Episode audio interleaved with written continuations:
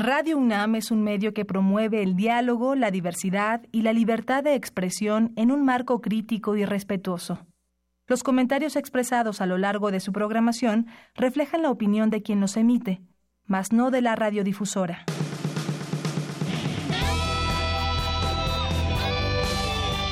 Prisma RU. Relatamos al mundo.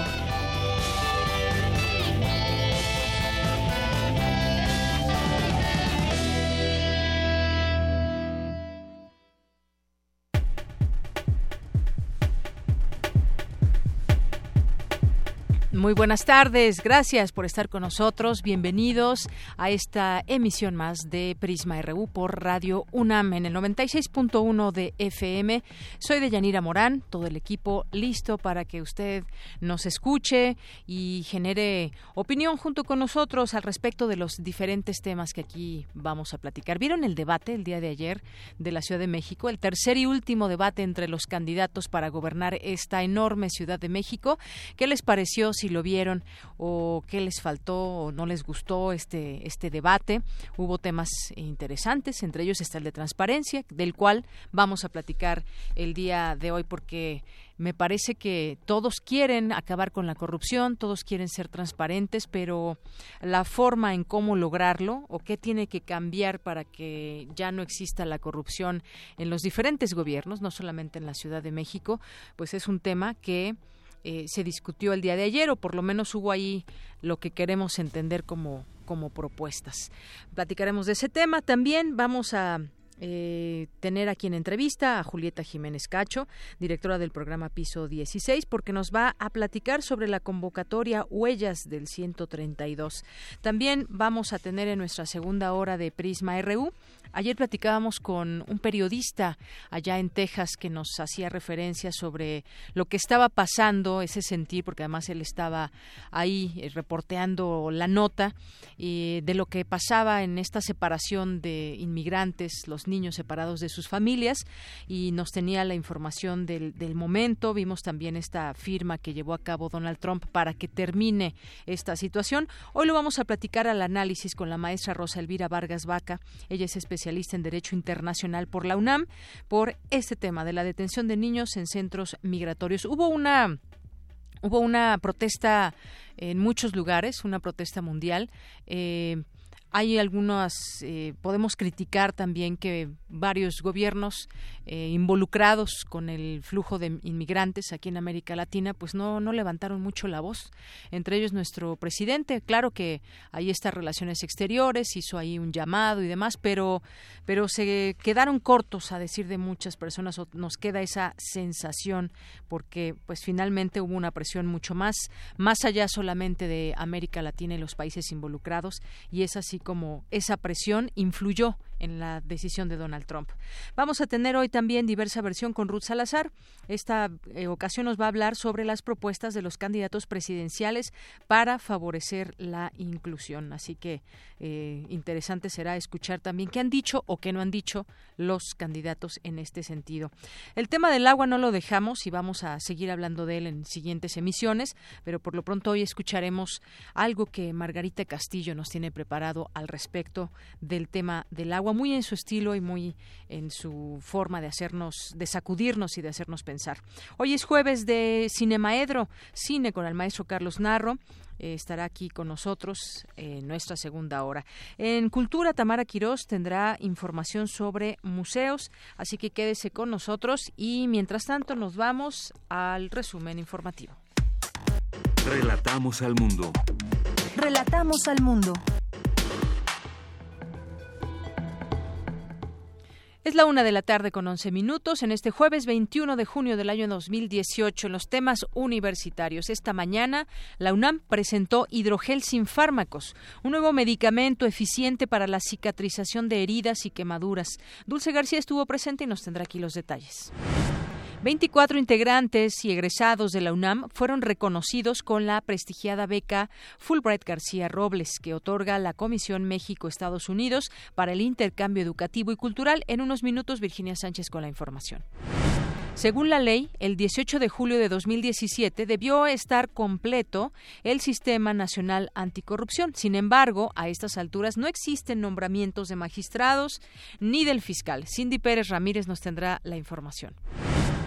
En los temas nacionales, el gobierno mexicano aseguró que estarán muy pendientes de las acciones que deberán seguir las autoridades de Estados Unidos luego de la orden ejecutiva firmada por el presidente Donald Trump para poner fin a la separación de las familias migrantes. Un ministro de la Suprema Corte de Justicia admitió hoy a trámite tres acciones de inconstitucionalidad que buscan la invalidez total de la Ley General de Comunicación Social, conocida como Ley Chayote, pero rechazó suspenderla. La implementación del sistema penal acusatorio se ha dado en un contexto donde la inseguridad, corrupción e impunidad nos han afectado gravemente como país, afirmó el subprocurador jurídico de la PGR, Alberto Elías Beltrán. La defensa de Karime Macías, esposa del exgobernador de Veracruz, Javier Duarte, aseguró que el gobierno del Reino Unido consideró que reúne las características de perseguida política, por lo que cuenta con la protección de dicho país. Es decir, más allá de detenerla o de buscarse que se ejerza esta investigación, porque según también las investigaciones que se han abierto, tiene alguna responsabilidad en desvío de recursos. Bueno, más allá de eso, su defensa pues ha trabajado bien y el gobierno de Reino Unido le va a dar este trato, al parecer en eso están, de perseguida política. En tanto, el gobierno de Veracruz informó que intenta recuperar 12 propiedades ubicadas en Woodlands, un fraccionamiento lujoso en el estado de Texas, en Estados Unidos, que fueron adquiridas por el exgobernador Javier Duarte y sus colaboradores pero seguramente de esto su esposa no sabía nada. Esta mañana, damnificados unidos de la Ciudad de México bloquearon cuatro puntos de la capital. Acordaron definir un plantón temporal más largo en caso de que las autoridades no les resuelvan sus exigencias pues desafortunadamente sigue el peregrinar de los damnificados desde el año pasado. En más temas, la empresa Aeropuertos y Servicios Auxiliares, ASA, perdió legalmente la exclusividad que le permitía ser el único vendedor de turbocina en el país. El gobierno del estado de Puebla ordenó la toma de mando de la policía municipal en Ciudad Cerdán, tal como ocurrió en San Martín Texmelucan en mayo pasado. En menos de 24 horas se registró el asesinato de dos candidatos en Michoacán. Se trata de Fernando Ángeles, aspirante a la alcaldía de Ocampo por el PRD, y de Omar Gómez, candidato independiente a la alcaldía de Aguililla. En los temas de economía, se prevé que este jueves el Banco de México aumente su tasa de referencia en 25 puntos base para llevarla a 7.75%, nivel en el que se mantendría el resto del año. En temas internacionales, los alcaldes de más de una docena de ciudades de todo Estados Unidos exigieron este jueves que las familias que fueron separadas al llegar a la frontera sean reunificadas de inmediato. El Centro de Derechos Humanos de Los Ángeles denunció que los niños migrantes reciben rutinariamente y por la fuerza medicamentos psicotrópicos en refugios del gobierno estadounidense luego de ser separados de sus padres.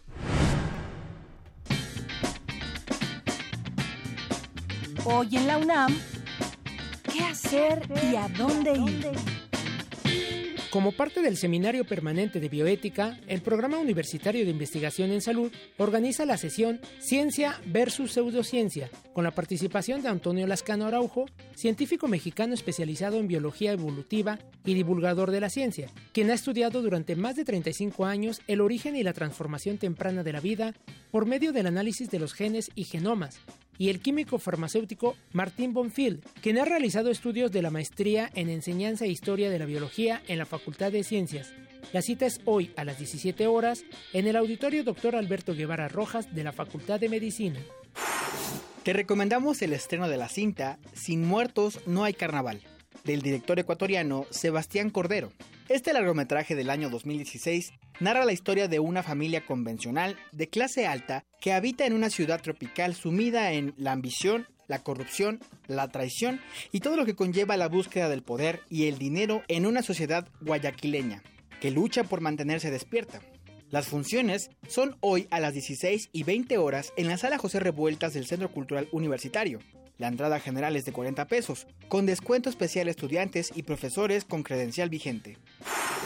No te puedes perder la presentación del libro Manifiesto Mexicano, cómo perdimos el rumbo y cómo recuperarlo, de la escritora, politóloga, académica y columnista mexicana Denise Dresser, quien hace un corte de caja de los últimos tiempos en la política mexicana, del 2003 a la fecha, analizando los casos de corrupción como la Casa Blanca de Enrique Peña Nieto, el escándalo de Odebrecht, la llamada estafa maestra, los fiscales carnales y las instituciones disfuncionales.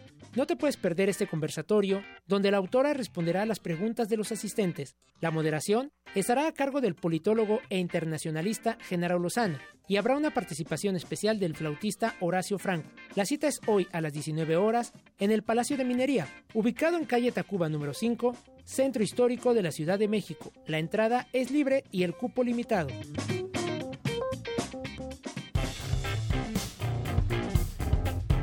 Campus RU.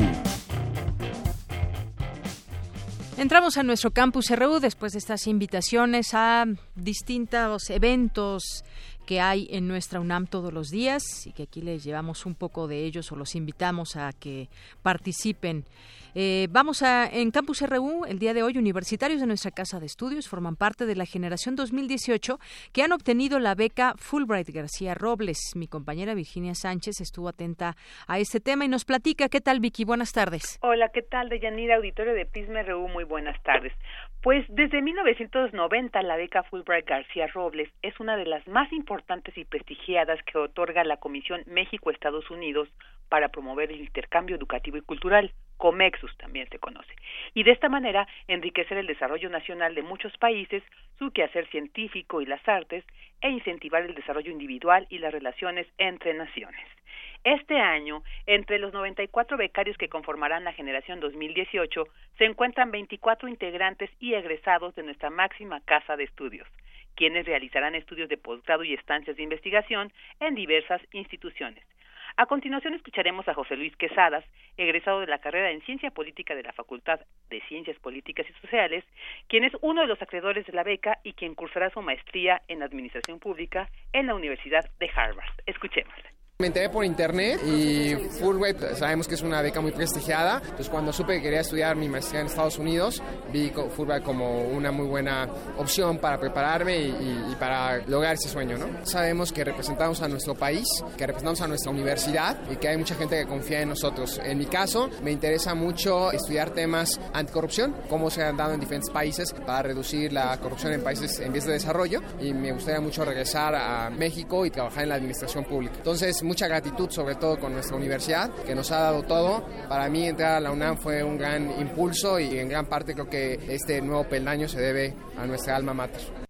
Otra de las becarias es Marta de Lourdes Arrieta Canales, egresada de la Facultad de Medicina, quien después de haber trabajado un par de años en la Sierra Madre de Chiapas, estudiará su maestría en Ciencias Médicas en Salud Global también en la Universidad de Harvard, mientras que José Luis Teles Arreola, candidato a doctor en la UNAM en el área de ciencias biomédicas, viajará a la Universidad de Utah para continuar su investigación sobre el proceso de neurotransmisión, sobre todo lo relacionado con la esquizofrenia y la bipolaridad. En tanto, Israel García Solares, egresado de la licenciatura y maestría en Economía en la UNAM y candidato a doctor en Historia por el Colegio de México, estará como investigador un semestre en el Kellogg Institute de la Universidad de Notre Dame, donde trabajará sobre la historia de las corporaciones mineras de Norteamérica en la primera mitad del siglo XX. Bueno, estos son algunos de los becarios de la UNAM. Durante la ceremonia donde se otorgaron las becas, Basil Blackmore, directora ejecutiva de Comexus, detalló que el 55% de los becarios que realizarán un posgrado han sido admitidos en programas ranqueados en los 10 primeros lugares, mientras que el grupo de académicos se dedicará a ahondar en investigaciones en áreas de ciencias tecnología, ingeniería, matemáticas, salud, entre otras. Por su parte, el director ejecutivo de la Agencia Mexicana de Cooperación Internacional para el Desarrollo de la Secretaría de Relaciones Exteriores, Agustín García López Loaesa, les dijo a los becarios que representarán lo mejor y más brillante de México. Este es el reporte de Yanira. Muy buenas tardes. Vicky, muchas gracias. Buenas tardes. Hasta luego. Y vamos ahora con mi compañera Cristina Godínez. La esclerosis múltiple es una enfermedad grave, por lo que el diagnóstico oportuno es fundamental, afirman neurólogos. Adelante, Cristina. ¿Qué tal, Deyanira? Buenas tardes. La esclerosis múltiple es una enfermedad que se caracteriza por la inflamación, la desmielización y la pérdida axonal. En ella hay desencadenantes genéticos y ambientales, entre estos el fumar, la obesidad, así como algunos virus. También es una enfermedad que requiere de una atención multidisciplinaria, así como de diversos recursos para su diagnóstico y para el tratamiento a lo largo de la vida del paciente. La neuróloga Gloria Llamosa García Velázquez del Comité Mexicano para la Investigación y Tratamiento de la Esclerosis Múltiple expresó que se trata de una enfermedad que no tiene cura. Es una afectación la que causa esta enfermedad muy importante sobre la calidad de vida en la etapa más productiva de ella. Es multisintomática e incluye la cognición. Por supuesto que se acompaña de trastornos como la depresión también. Genera pérdida de empleo en muchos de nuestros pacientes la mitad de ellos van a necesitar asistencia para caminar alrededor de 15 años después del diagnóstico, particularmente si no tuvieron la posibilidad de recibir un modificador de enfermedad. Llegarán a ser incapaces para hacerlo por sí mismos en 25 años. La enfermedad genera separación, disfunción familiar, aislamiento y puede reducir la expectativa de vida alrededor de 10 años. En tanto, la doctora Laura Ordóñez habló del tratamiento. Hoy día hay aprobados eh, a nivel internacional eh, cuatro medicamentos, contamos con tres de estos en México, la cladribina todavía no la tenemos en nuestro país, un fármaco novedoso con un mecanismo de acción que ya lo vamos a, comentar y sobre todo la posología de, estos eh, medicamentos. Diferentes mecanismos de acción que vamos a ir eh, viendo un poco de, cada uno de ellos, tanto que actúan como a nivel periférico como a nivel del sistema nervioso central. Y en base a esto es que frenan la progresión de la, enfermedad o limitan la, discapacidad a largo plazo, que todos ellos han mostrado tener buenas eh, respuestas. De Yanira, los especialistas concluyen que la esclerosis múltiple es una enfermedad grave y que el diagnóstico oportuno es fundamental para la mejor vida de los pacientes. Este es mi reporte. Muy buenas tardes. Gracias, Cristina. Muy buenas tardes. Queremos escuchar tu voz. Nuestro teléfono en cabina es 55 36 43 39.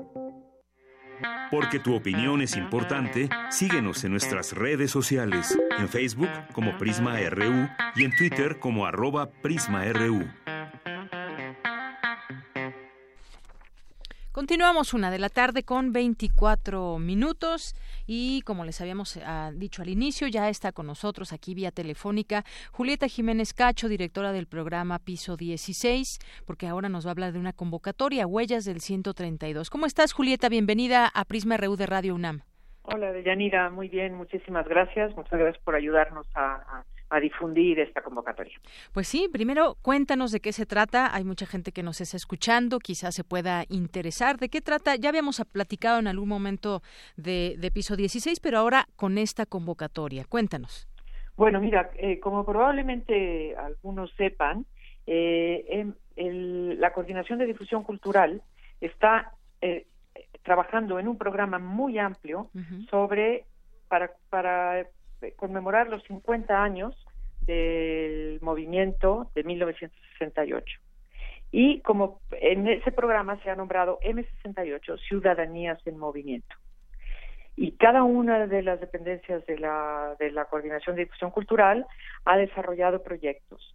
Y para participar, piso 16, decidimos lanzar una convocatoria para buscar eh, la participación de gente que, que estuvo en el movimiento Yo Soy 132 de 2012 y le llamamos Huellas de 132, porque justamente lo que planteamos es reflexionar sobre ese movimiento ciudadano que, que se generó, como muchos probablemente sepan, en la, en la Universidad Iberoamericana y que tuvo un impacto social muy importante en el mundo.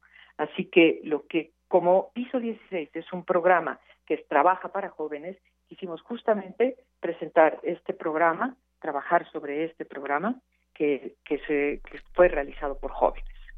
Así es, Julieta. Sí. Es una convocatoria que para eh, fotografía y video.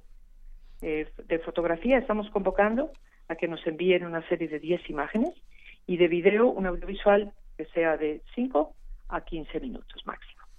Muy bien, fotografía y video. Como sabemos, Piso 16 es este laboratorio de iniciativas culturales. En esta ocasión nos estás hablando de esta convocatorias, de esta convocatoria de huellas del 132, es eh, programa donde pueden participar artistas visuales, cineastas, comunicadores, como bien nos dices, se va a manejar entre la fotografía o el video. Ya en la página eh, se puede consultar o específicamente en qué página y, los teléfonos, Julieta. tenemos, tenemos, estamos en www.culturaunam.mx, diagonal piso 16. Ahí se pueden registrar y eh, ahí están las indicaciones de cómo registrarse y cómo enviar sus fotografías o su video. Y también estamos buscando que nos envíen un, texto que explique cómo participaron ellos y una reflexión sobre lo que piensan sobre eh, lo que sucedió con este movimiento Yo Soy 132. Eh, y vamos a tener dos selecciones. Eh, vamos a tener un jurado de tres personas que van a seleccionar la serie de una serie de diez fotografías y, un video. Pero también estamos convocando al público a que participe y tengamos una selección del público, eh, tanto de las fotografías como de video. En cuanto cierre la convocatoria, que cierra el día 30 de junio, daremos a conocer y la gente podrá votar por su preferencia. Así que tendremos dos, dos, dos series de fotografía y dos videos. Y lo que es también muy interesante es que esta selección se va a presentar dentro de alguna de las actividades del programa que mencionaba M68, Ciudadanías en Movimiento, que podrá ser desde participar a lo mejor en el coloquio y tener presencia de las imágenes, como incluso nos están ofreciendo que según lo que sea seleccionado, forme parte del memorial que está eh, ya modificándose y se inaugurará en octubre del memorial M68 de aquí en el Centro Cultural Universitario Tlatelolco. Así que va a tener varias posibilidades eh, lo, seleccionado. Creo que es muy interesante que la presencia de este movimiento Yo Soy 132 esté dentro de este gran proyecto de ciudadanías en movimiento. Eh, que este movimiento quede justamente, que deje huella, como lo ha dejado hasta el momento, y que pues sí fue eh, un momento que se volvió un, un movimiento, Julieta. Exactamente, un movimiento, y que eh, quienes participaron en ello incluso siguen siguen estando en movimientos ciudadanos, ¿no? Así que yo creo que sí es muy importante reflexionar sobre ello. Han surgido otras cosas a partir de, de quienes estuvieron allí, ¿no? Hicieron conciencia de, de ciertos aspectos importantes en la política y en la comunicación y, y pues siguen siguen en ello. Claro, al final son expresiones que ahí están. En este caso, pues eh, fueron jóvenes los que llevaron a cabo este movimiento. Hubo mucha información en su momento, lo recordamos. Se quiso eh, y se intentó quizás eh, que no fuera tan notorio por parte del equipo en entonces candidato Peña Nieto, pero pues bueno, todo se salió de control y, y surgió este movimiento así de manera espontánea. Entonces, ahora, pues hay esta convocatoria Huellas del 132, de la cual pues nos estás invitando a, participar. Ahí está ya la, convocatoria que pueden ver en la página de Cultura, como parte también de estas actividades del, eh, de actividades culturales y muchas cosas que habrá en el marco del 50 aniversario del movimiento de 1968. ¿Algo más que quieras agregar, Julieta? Bueno, nada más que sí, estamos convocando a, a personas de entre 20 y 40 años. 20 y 40 eh, porque, Sí, porque como Piso 16 es un programa planteado para jóvenes entre 20 y 35. Eh, consideramos que quienes estuvieron participando hace seis años en el movimiento Yo Soy 132 tenían en ese entonces eh, entre 34 y 35 años, ¿no? Entonces, por eso lo estamos poniendo ahora eh, de 40 años. Y bueno, otra, otra cosa adicional, sí, que el programa eh, principal de Piso 16 es el acompañamiento a iniciativas culturales, con la intención de que puedan organizarse para que sus proyectos sean económicamente sostenibles. Y tenemos una serie de talleres eh, que también los estamos ofreciendo para quienes eh, este, resulten seleccionados de esta convocatoria Huellas de 132. Eh, será solamente a partir de agosto, ¿no? eh, que puedan asistir a los, a los talleres y eh, se nombraría también un mentor para que trabaje con ellos si les interesa. Esto no es una cosa obligatoria, pero si tienen interés, por supuesto que ofrecemos el espacio. Muy bien, pues Julieta Jiménez Cacho, muchas gracias por invitarnos y explicarnos de qué trata esta convocatoria y pues estamos ahí atentos, ojalá que mucha gente participe. Por favor, sí, participen. Recuerden que esto es hasta el día 30 de junio, o sea, ya tenemos poco tiempo. Muy bien, pues muchas gracias, Julieta. Muchas gracias a ustedes. Que te vaya muy bien, Deyanira. Hasta luego. Hasta luego, un abrazo. Julieta Jiménez Cacho, directora del programa Piso 16 y esta convocatoria Huellas del 132. Porque tu opinión es importante, síguenos en nuestras redes sociales, en Facebook como Prisma RU y en Twitter como arroba PrismaRU. Bien, pues vamos a, entrando en temas de transparencia, uno de los temas que se tocaron ayer en el debate de la Ciudad de México. Vamos a escuchar antes esta información de mi compañera Cindy Pérez Ramírez. Con la ley, el 18 de julio de 2017 debió estar completo el Sistema Nacional Anticorrupción. Sin embargo, a estas alturas no existen nombramientos de magistrados ni de fiscal. Adelante, Cindy. Deyanira, muy buenas tardes a ti y al auditorio de Prisma RU. En el marco del ciclo de grandes maestros, se llevó a cabo en la sala Carlos Chávez de la UNAM la tercera sesión de la conferencia Podemos combatir la corrupción en México, en donde Jacqueline Pechard, coordinadora del Seminario Universitario de Transparencia de la UNAM, se refirió a los obstáculos del Sistema Nacional Anticorrupción, que recordemos a poco más de un año de haber iniciado su implementación, el Senado no ha nombrado al fiscal anticorrupción, que será encargado de perseguir los delitos en la materia. Pues solito el CPC son cinco bien intencionados y lo que quieran, pero pues no hay mucho cómo activarlo.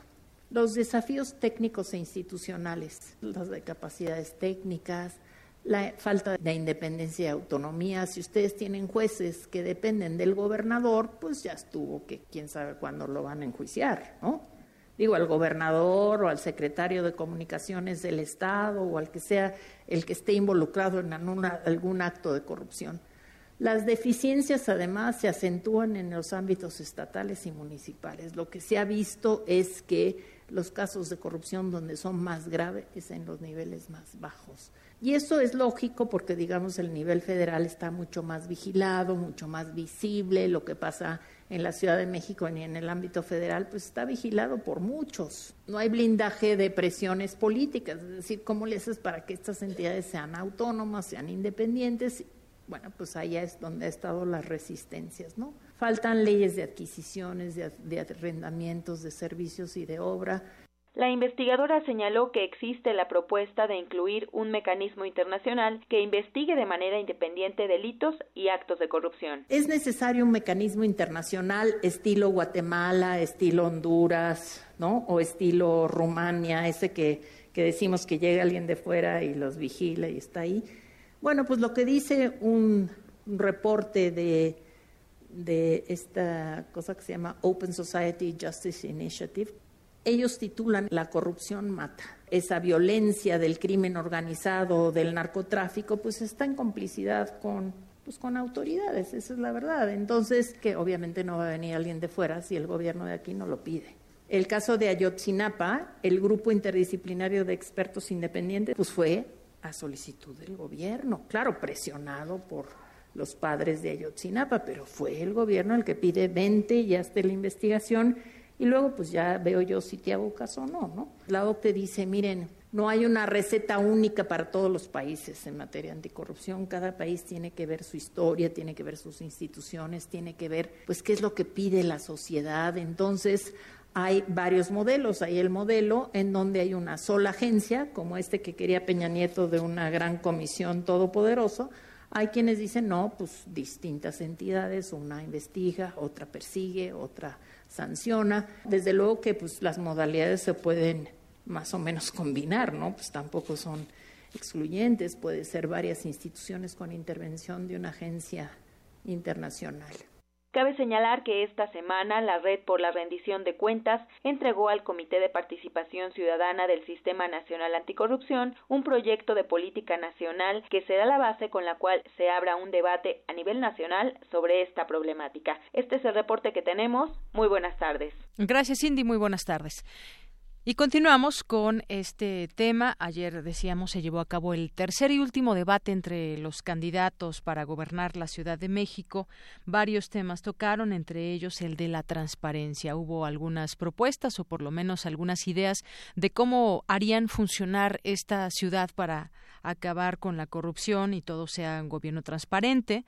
Eso quisiéramos todos y, se lleva mucho tiempo trabajando en ello y faltan muchos retos, muchos objetivos por lograr. Vamos a platicar con el maestro Eduardo Bojorques, él es director de Transparencia Mexicana. Maestro Eduardo, bienvenido a este espacio de Radio UNAM Prisma RU. De Yanira, muchas gracias por la invitación.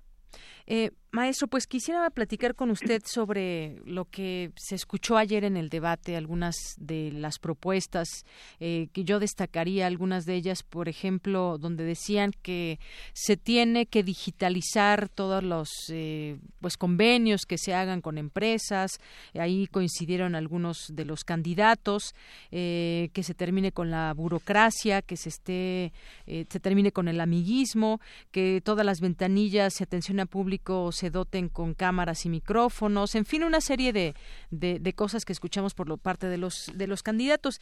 Yo, yo agregaría, no sé usted qué piense, que deben, antes que otra cosa, pues saber, tener el conocimiento de cómo funciona la administración pública para que puedan proponer y llevar a cabo sus ideas. Mira, lo dices muy bien, creo que eh, ayer escuchamos ideas, algunas propuestas, y prácticamente ninguna innovadora eh, de Yanira. Eh, si tú revisas los debates y las discusiones de la campaña anterior hace seis años, te vas a encontrar que el diagnóstico que hacían los candidatos y las propuestas de solución eran muy parecidas. ¿no? A lo mejor cambia el nombre de la tecnología, hoy se habla de blockchain en lugar de hablar de sistemas o plataformas de información pública, pero la verdad es que ha habido poca innovación en la Ciudad de México y, y es lamentable porque creo que estamos tan concentrados quienes vivimos en esta ciudad en lo que está pasando en lo federal y en lo nacional que no hemos sido suficientemente exigentes con los gobiernos locales. Se traten de delegaciones o se trata del gobierno central o del Poder Judicial de la Ciudad de México o todavía más lamentable nuestra Asamblea Legislativa que pues se ha pasado sin pena ni gloria en estos temas y que muy pronto va a desaparecer para dar lugar a un nuevo Congreso, el Congreso de la Ciudad de México. Si tú me preguntas qué es lo que yo vi ayer, pues vi realmente reiteraciones de temas que han estado ya por mucho tiempo en la discusión pública, probablemente alguna u otra idea ¿no? que pueda tener mayor viabilidad o pueda despertar mayor interés, pero lo que confirma el debate de la Ciudad de México es que la Ciudad de México está rezagada incluso respecto a otros estados del país en muchas de las discusiones y ha dejado de ser pues el buque insignia de la República, el lugar donde se innova o se transforman algunas de las discusiones en materia de transparencia, rendición de cuentas, control efectivo de la corrupción, sanción y reparación del daño, que son todos los temas que una agenda anticorrupción cubre de alguna manera. Claro, eh, maestro Eduardo Bojorques, y en ese sentido uno se pregunta, uno se pregunta como ciudadano cómo es que pueden o se puede asegurar la transparencia en el gobierno. Una de las propuestas también fue la de un fiscal autónomo. Eh, quizás eso plantea ya un, se plantea ya como necesidad que, exista una autoridad autónoma que pueda regular todo esto, este tema de, de la transparencia. Como usted bien dice, incluso podemos estar eh, atrás de algunos estados del interior de la República, siendo esta ciudad muchas veces que se pinta como una ciudad de vanguardia en varios temas, pero pues la, en la transparencia todavía nos quedan a deber, maestro. Sí, mira, me gusta cómo lo dices. Eh, a veces, de verdad, quienes vivimos en esta ciudad sentimos que somos la vanguardia porque en algunos temas hemos ido adelante, ¿no? Los derechos civiles, el, el tema de proteger libertades, es una sociedad eh, progresista, ¿no? En términos, por ejemplo, de la agenda LBGTI y otros temas de derechos humanos. Pero en esta materia, en la de integridad pública, permiten usar ese concepto, la verdad es que hemos sido una sociedad muy permisiva, ¿no? Muy tolerante creo que en parte porque estamos muy concentrados en la discusión nacional, ¿no? Y entonces eh, asumimos que si el gobierno federal tiene Compranet, ¿no? un sistema de compras electrónicas gubernamentales, asumimos que la Ciudad de México lo tiene cuando no lo tiene, ¿no? O asumimos, por ejemplo, que fíjate qué interesante, la discusión del fiscal independiente, que es una discusión que también está en el plano nacional, fue una discusión que estuvo varias varias semanas en la de la, en la, discusión de la constituyente de la de la Ciudad de México y nos la vuelven a plantear como una oferta política cuando fue algo ya muy discutido en, eh, para la creación de la Constitución de la ciudad y para el Congreso. Y no solo eso, está en la Constitución General de la República. Entonces nos están prometiendo o ofreciendo eh, muchas cosas que ya son obligaciones de ley, por ejemplo, la creación de un sistema local anticorrupción, pues viene de la Constitución de 2015, no es una decisión de ninguno de los candidatos actuar en ese sentido, es una instrucción y un mandato constitucional que viene de la Constitución General de la República, y el tema en la Fiscalía, donde por lo menos la ciudad podría haber avanzado hace mucho tiempo, o en la discusión de la constituyente este tema, pues lo vuelven a plantear como una como una novedad, ¿no? Eh, cuando en realidad es una discusión pues que, lo que no ha ocurrido es que en el en la Asamblea Legislativa o en el Congreso a partir de la nueva legislatura pasemos de la pues de las palabras a los hechos, ¿no? Eh, es más, sin apuras de Yanira, yo te diría un fiscal puede ser independiente aunque no sea autónomo constitucionalmente, ¿no? Eh, hay, hay fiscales en Brasil, en Colombia, en Perú, en otros países que no necesitan la autonomía constitucional para poder iniciar y conducir con, con éxito investigaciones en materia de anticorrupción. Yo creo que creo que hemos sido una sociedad muy poco exigente con nuestros candidatos y muy poco atenta a la política pública de la Ciudad de México. y, yo por último preguntaría, maestro Eduardo Bojorques, eh, entre una de las propuestas, esta la hizo Claudia Sheinbaum, independientemente de, que ella la haya hecho. Dice que será un gobierno transparente donde se le dé seguimiento a las licitaciones de forma digital.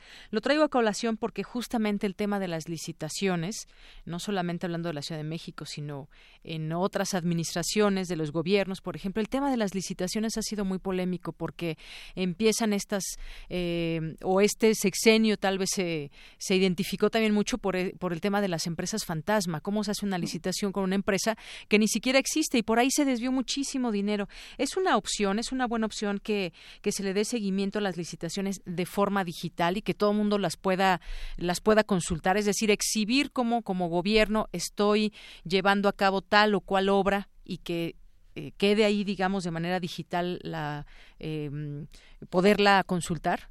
Es, muy útil, es muy útil y no, no solo es viable, ya ocurre. Eh, la razón por la cual hoy podemos saber que hubo empresas fantasma es porque hace años impulsamos el tema de contrataciones abiertas en el gobierno federal. O no podríamos tener ni la estafa maestra ni las investigaciones sobre las empresas fantasmas si esa información no fuera pública ya y tuviera el formato correcto el esquema se llama de contrataciones abiertas y lo que significa no solo es que se publique la información sobre los contratos, sino que incluso esté en un formato que técnicamente se llama de datos abiertos, lo cual permite que con, un robot o con una computadora se empiecen a hacer eh, investigaciones sobre quiénes son los los actores involucrados, cuáles son los beneficiarios, qué conducta tuvo la empresa y empezar a conectar con otras plataformas como las del SAT o como las que tiene la Auditoría Superior de la Federación o el INE, ¿no? Eh, sin duda es el, el, camino que deberíamos de seguir, porque lo empezamos ya a hacer, es que ahora sabemos que hay estas empresas fantasma, y, y, lo digo con mucho cuidado, pero lo que descubrimos, pues es que había, por ejemplo, gobiernos que eran transparentes, que subían los contratos, pienso en el caso de Veracruz, que incluso estaban bien ranqueados en términos de transparencia, pero que los contratos eran con empresas fantasmas. Entonces, la, la, transparencia, la, eh, digamos, las contrataciones abiertas lo que van a posibilitar es que se conozca mejor cómo compra la ciudad, cómo compra el país, pero después de que detectas, si no tienes, conecto con tu comentario anterior, un fiscal independiente que investigue las irregularidades, lo que tienes es la peor de las combinaciones. Tienes mucha transparencia, poco control de la corrupción y alta impunidad, ¿no? Que creo que es donde estamos.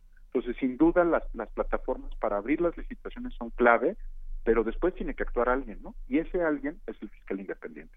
Muy bien. Bueno, pues maestro Eduardo Bojorques, muchas gracias por eh, traernos aquí también su, su, opinión y su análisis sobre este tema de transparencia ayer en el marco de este debate entre los candidatos de la Ciudad de México. Muchas gracias. A ti, Yanira, ha sido un gusto. Igualmente, hasta luego. Hasta luego. Muy buenas tardes al maestro Eduardo Bojorques, director de Transparencia Mexicana. Tu opinión es muy importante. Escríbenos al correo electrónico prisma.radiounam@gmail.com. Queremos escuchar tu voz. Nuestro teléfono en cabina es 55 36 43 39. Por cierto, entre otras de las también de las notas de verificado MX, este tema de las concesiones, solicitaciones a Riobo por el segundo piso, eh, determina verificado MX fueron fueron legales. Eh, Riobo Martín favorecido al contratista cuando López Obrador le entregó contratos. Estos contratos fueron legales. Berta Luján, entonces eh, titular de la Contraloría General del Distrito Federal, detalló que no hay nada ilícito en los contratos del segundo piso, razón por la cual se le entregó la adjudicación de manera directa a Riobo porque se requería un especialista, un proyecto que solo Riobo podía hacer. Bueno, pues quedó ahí eh, finalmente que esta transacción fue legal. Y bueno, pues hay hoy hay una entrevista que le hace el Universal a Porfirio Muñoz Ledo que habla con respecto a lo que viene en los temas políticos o en cuanto a las elecciones y dice que hay un acercamiento entre el presidente Peña Nieto y el candidato presidencial López Obrador para que eh, se dé este cambio de manera tersa. Eh, dice que hay que hacer tersa esta transición. López Obrador está completamente dispuesto a ello y a Peña Nieto dice le conviene porque tiene el defecto de que ha sido demasiado dócil ante intereses económicos y le conviene salir bien. Es lo que dice hoy Muñoz Ledo, quien trabajó a favor de Vicente Fox, a quien califica hoy como un gran traidor de nuestra historia. Eh, también dice que López Obrador representa una esperanza de cambio. Una entrevista larga, les se la recomiendo, está en el Universal el día de hoy. Le preguntan también con qué legitimidad llegará Andrés Manuel López Obrador a la presidencia. Dice que es enorme porque será de entre 52 a 54%. También le preguntan aquí del escenario político. Dice que se está arriba en materia de poder legislativo, cinco o seis puntos arriba en eh, la cámara, las cámaras de senadores y de diputados. Dice no es que nos dice que la pelea hoy es por las por esas mayorías, dice que ahí está la clave, por eso López Obrador tiene semanas de decir voten parejo. ¿Cómo será México si López Obrador tiene mayoría en el Congreso? Tendrá la mayoría, dice, hay que imaginar que si no la tuviera para darnos cuenta de que volveríamos a la negociación turbia.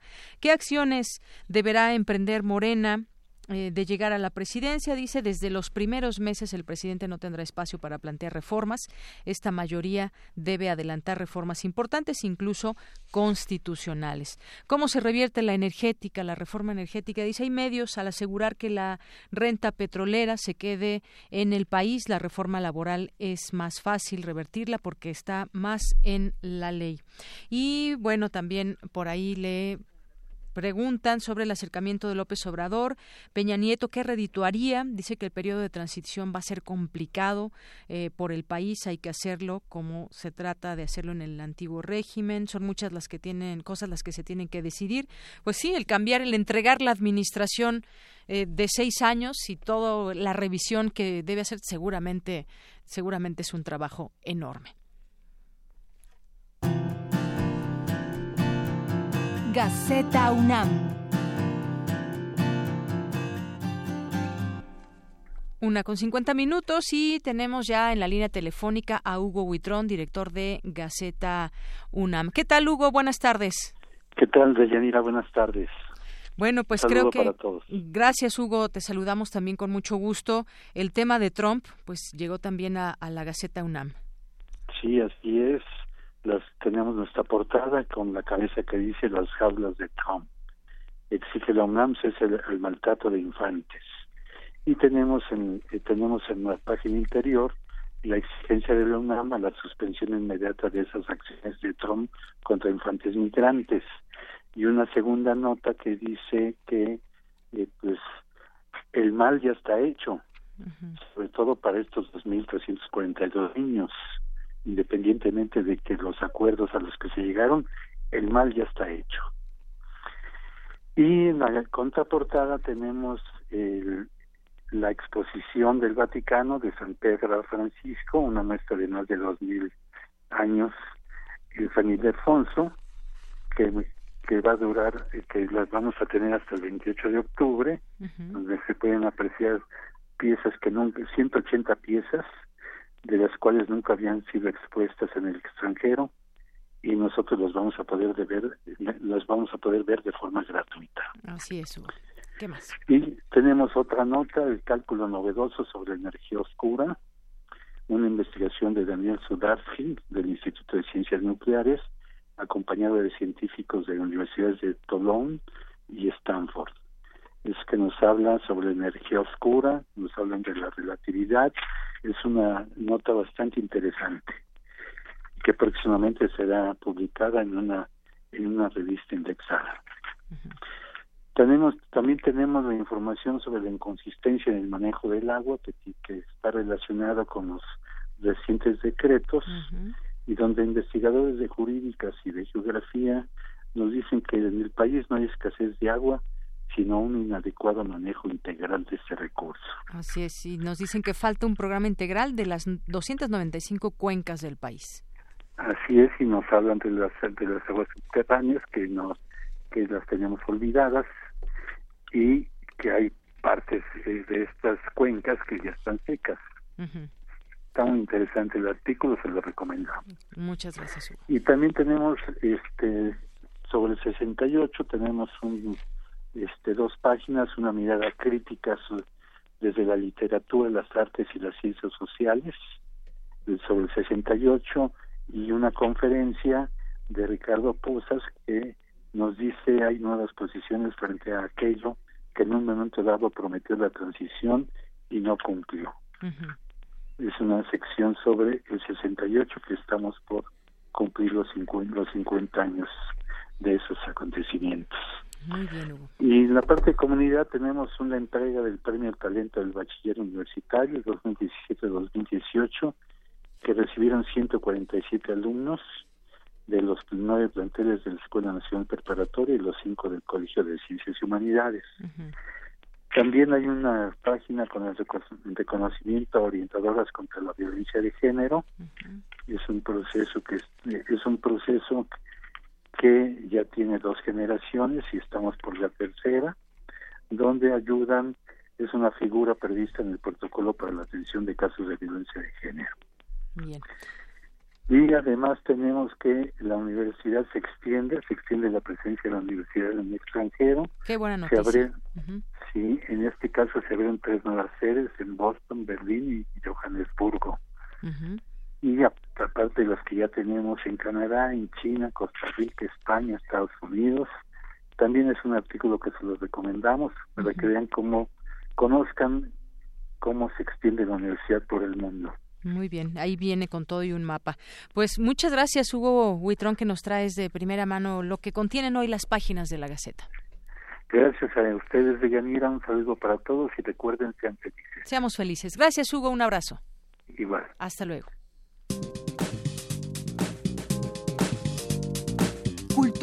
RU.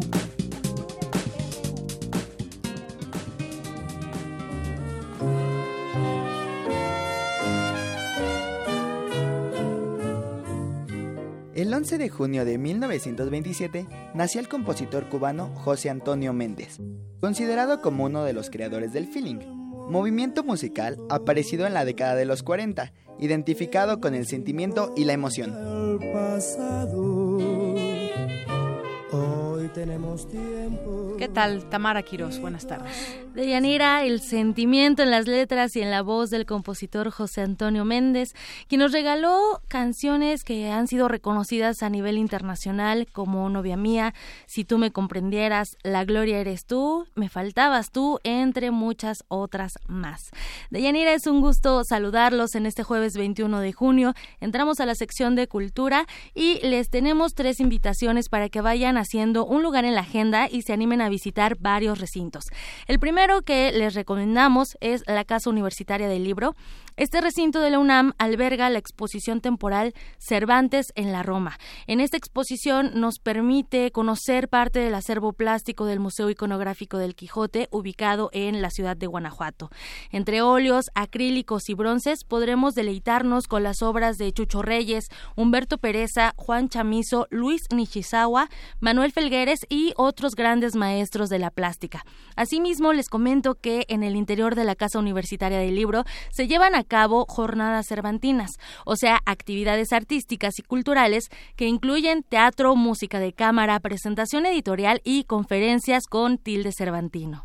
Hoy, 21 de junio, habrá una conferencia donde hablarán de textos épicos del siglo XVI, intuiciones originales de la poesía mexicana, esto con la presencia del poeta Víctor Manuel Mendiola. La cita es a las 7 de la noche en la Casa Universitaria del Libro, ubicada en el número 24 de la calle de Orizaba, en la colonia Roma. Es muy importante mencionarles que Cervantes en la Roma es una exposición temporal, así que estará disponible hasta el 30 de junio o muy bien si van a Guanajuato, bueno, les recomiendo que visiten el Museo Iconográfico del Quijote.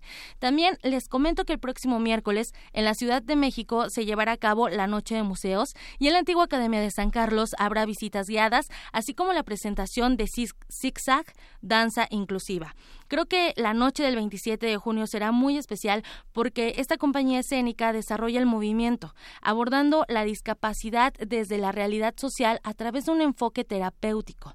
No olvidemos que el movimiento corporal es un vehículo de comunicación y también un lenguaje de expresión y bueno, el público podrá ser parte de esta experiencia a través de las historias breves que se contarán a partir de la música y la danza. Además, habrá un taller censo, de censoterapia y si quieren acudir la antigua Academia de San Carlos, vayan desde las 7 de la noche a la calle Academia número 22 este próximo miércoles y la entrada es totalmente libre.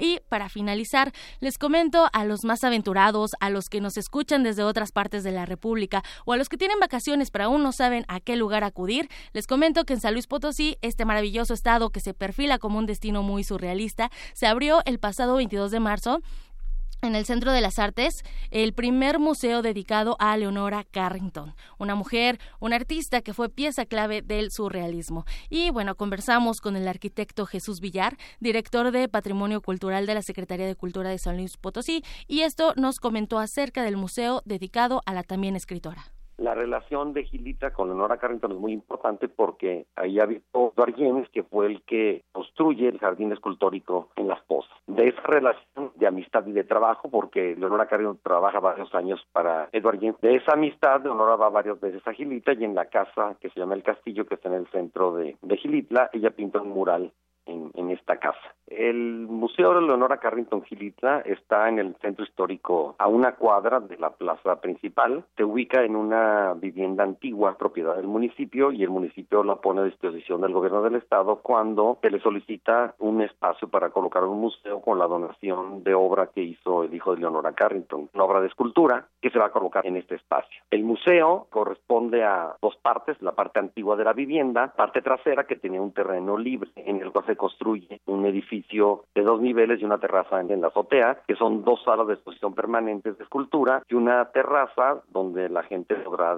descansar, tomar una bebida y sobre todo tener una vista espléndida de las montañas cubiertas de vegetación que tiene Gilitla. Y bueno, entre agosto y septiembre se prevé la apertura del Museo Leonora Carrington en el pueblo mágico de Xilitla, ubicado en la Sierra Huasteca, a kilómetro y medio nada más de Las Pozas, o sea, muy cerca también del jardín escultórico de Edward James, un conjunto arquitectónico creado por el poeta, escultor y también mecenas británico que, bueno, podemos visitar en cualquier temporada del año. Además que este estado se pueden practicar diversas actividades deportivas al aire libre. Quienes hayan acudido sabrán más de esto. Quien no, quien, quien no haya visitado San Potosí, bueno, puede ser un buen pretexto. Y bueno, auditorio, ustedes saben que en esta sección muy particularmente a mí me encanta el teatro, así que tenemos 10 pases dobles para que asistan a la obra La Sociedad de los Poetas Muertos. Esta puesta en escena es dirigida por Francisco Franco y se basa en la película ganadora del Oscar al mejor guion en 1989. Los pases son para este sábado 23 de junio en el Teatro Libanés. Se van a ir al 55 36 43 39. Son 10 pases dobles. Ahorita Luis les va a contestar. Salúdenlos por favor. Y yo también salgo para contestarles y que se vayan al teatro. Por hoy me despido y les deseo una excelente tarde. Gracias, Tamara. Muy buenas tardes. Son las 2 de la tarde ya en puntito y nos vamos a un corte. Vamos a regresar a nuestra segunda hora de Prisma RU. Prisma RU. Relatamos al mundo.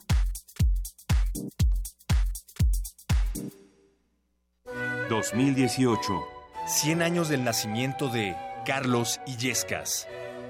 Bueno, en Editorial Praxis tenemos los originales, gracias a la generosidad de Rafita, de Rafa Illescas, este, él me entregó poemas inéditos de su papá y me autorizó la publicación de la poesía reunida, que es poesía completa. Todos los libros desde Alfa y los seis que yo le, publiqué en Praxis. En este tomo que saldrá este año para conmemorar el centenario de, del nacimiento de don Carlos. Carlos López, poeta, editor de la obra reunida de Carlos Illescas. Si tú realmente me quisieras y no tan solo pena produjeran a tus ojos mis llagas, nunca más volverías a vestirte. Carlos Illescas, 96.1 de FM, Radio UNAM, Experiencia Sonora. El Museo Universitario del Chopo te invita a ver la pieza de video Atlas de Pablo Vargas Lugo, basada en recursos fílmicos del cineasta Stanley Kubrick. A partir de la secuencia Stargate de 2001, Odisea del Espacio, el artista hace un recorrido visual por los patrones morfológicos de alas de 25 especies distintas de mariposas. Se trata de una travesía que descompone las imágenes de las alas en movimiento, color y luces, y que las transforma en texturas y paisaje. Exposición abierta hasta el 24 de junio en el Museo Universitario del Chopo, Dr. Enrique González Martínez, número 10, Santa María la Ribera. Más información en www.chopo.unam.mx. Muestras imperdibles en el Museo Universitario del Chopo.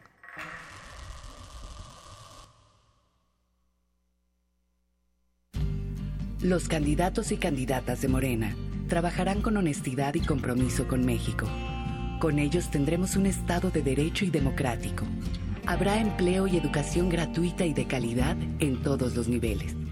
Se rescatará el campo, se promoverá el desarrollo económico, se aumentará la pensión de adultos mayores y se combatirá la inseguridad. Juntos haremos historia. Morena, la esperanza de México. Te hicimos cinco propuestas. Bancos de alimentos para que no se desperdicie comida. Transformar la basura en electricidad. Primer empleo a jóvenes sin experiencia. Permiso laboral con goce de sueldo para reuniones escolares. Y pena de muerte a secuestradores y asesinos. Somos candidatos del verde y estas propuestas resuelven problemas reales. Tú puedes ayudar a que se hagan realidad. Queremos seguir cumpliéndote. Vota por los candidatos locales del Partido Verde. Vota Verde. Candidatos a diputados locales del Partido Verde Estado de México. Tienes las ideas, tienes el talento, tienes la disposición, pero te faltan los medios. ¿Has tocado las puertas suficientes? ¿Has buscado las puertas suficientes? Siempre habrá alguien dispuesto a premiar tu iniciativa y trabajo duro. ¿Buscas una beca? ¿Un premio nacional o internacional? ¿Un financiamiento? Solo necesitas la orientación correcta. Bécame mucho. Toga y birrete para economías en decadencia. Jueves, 20:45 horas por el 96.1 de FM. Radio UNAM. Habla Ricardo Anaya. Mientras no haya consecuencias al más alto nivel, seguirá aumentando la corrupción. Por eso propongo una fiscalía autónoma que investigue al presidente Enrique Peña Nieto y su papel en la Casa Blanca y en los demás escándalos del sexenio. Y si resulta culpable, pues como cualquier otro, terminará en la cárcel. Ahora sé que por proponer esto hoy me atacan por todos los medios. No importa. Combatir la corrupción desde el más alto nivel es lo correcto. Soy Ricardo Anaya. Hablemos de frente. Habla Andrés Manuel López Obrador. Tres compromisos, no les voy a fallar. Segundo, vamos a terminar con fueros y privilegios. Voy a enviar una iniciativa al Congreso para que el presidente en funciones pueda ser juzgado por delitos de corrupción. Tercero, me voy a someter a la revocación del mandato. Cada dos años va a haber una consulta para que los ciudadanos decidan si quieren o no que continúe el presidente. En la democracia, el pueblo pone y el pueblo quita. Andrés Manuel, presidente. Morena.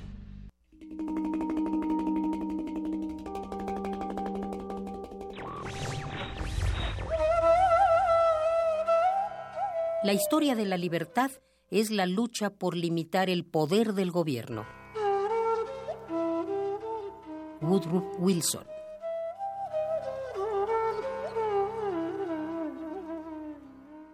Radio UNAM.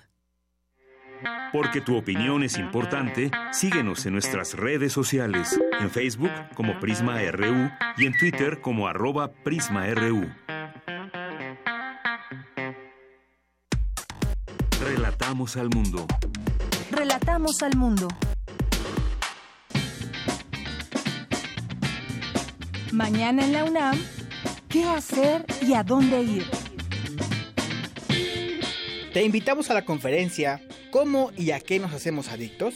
Con la ponencia del médico cirujano y especialista en psiquiatría, Hugo González Cantú, quien ha basado sus investigaciones en las adicciones, políticas públicas de drogas y derechos humanos. Asiste mañana 22 de junio a las 11 horas al auditorio Dr. Juan Ramón de la Fuente del Departamento de Psiquiatría de la Facultad de Medicina, en Ciudad Universitaria. El taller coreográfico de la UNAM te invita a su función de fin de temporada, con diversas coreografías de los bailarines José Limón y Gloria Contreras, bajo la dirección de Diego Vázquez. Asiste a su función mañana 22 de junio a las 12.30 del día al Teatro Carlos Lazo, ubicado al interior de la Facultad de Arquitectura. La entrada es libre y el cupo limitado. Como parte del seminario Cultura y Representaciones Sociales, se organiza el foro La historia del gusto, la comida mexicana y la identidad nacional, con la coordinación de los doctores Gilberto Jiménez, Jorge González, Tomás Gravante y la ponencia del académico Jeffrey Pilcher, quien ha desarrollado sus investigaciones en torno a la historia de la alimentación de México y América Latina, ampliando su alcance a la comida en la historia mundial. La cita es mañana 22 de junio a las 10.30 horas en el auditorio del Instituto de Investigaciones Sociales, en Ciudad Universitaria.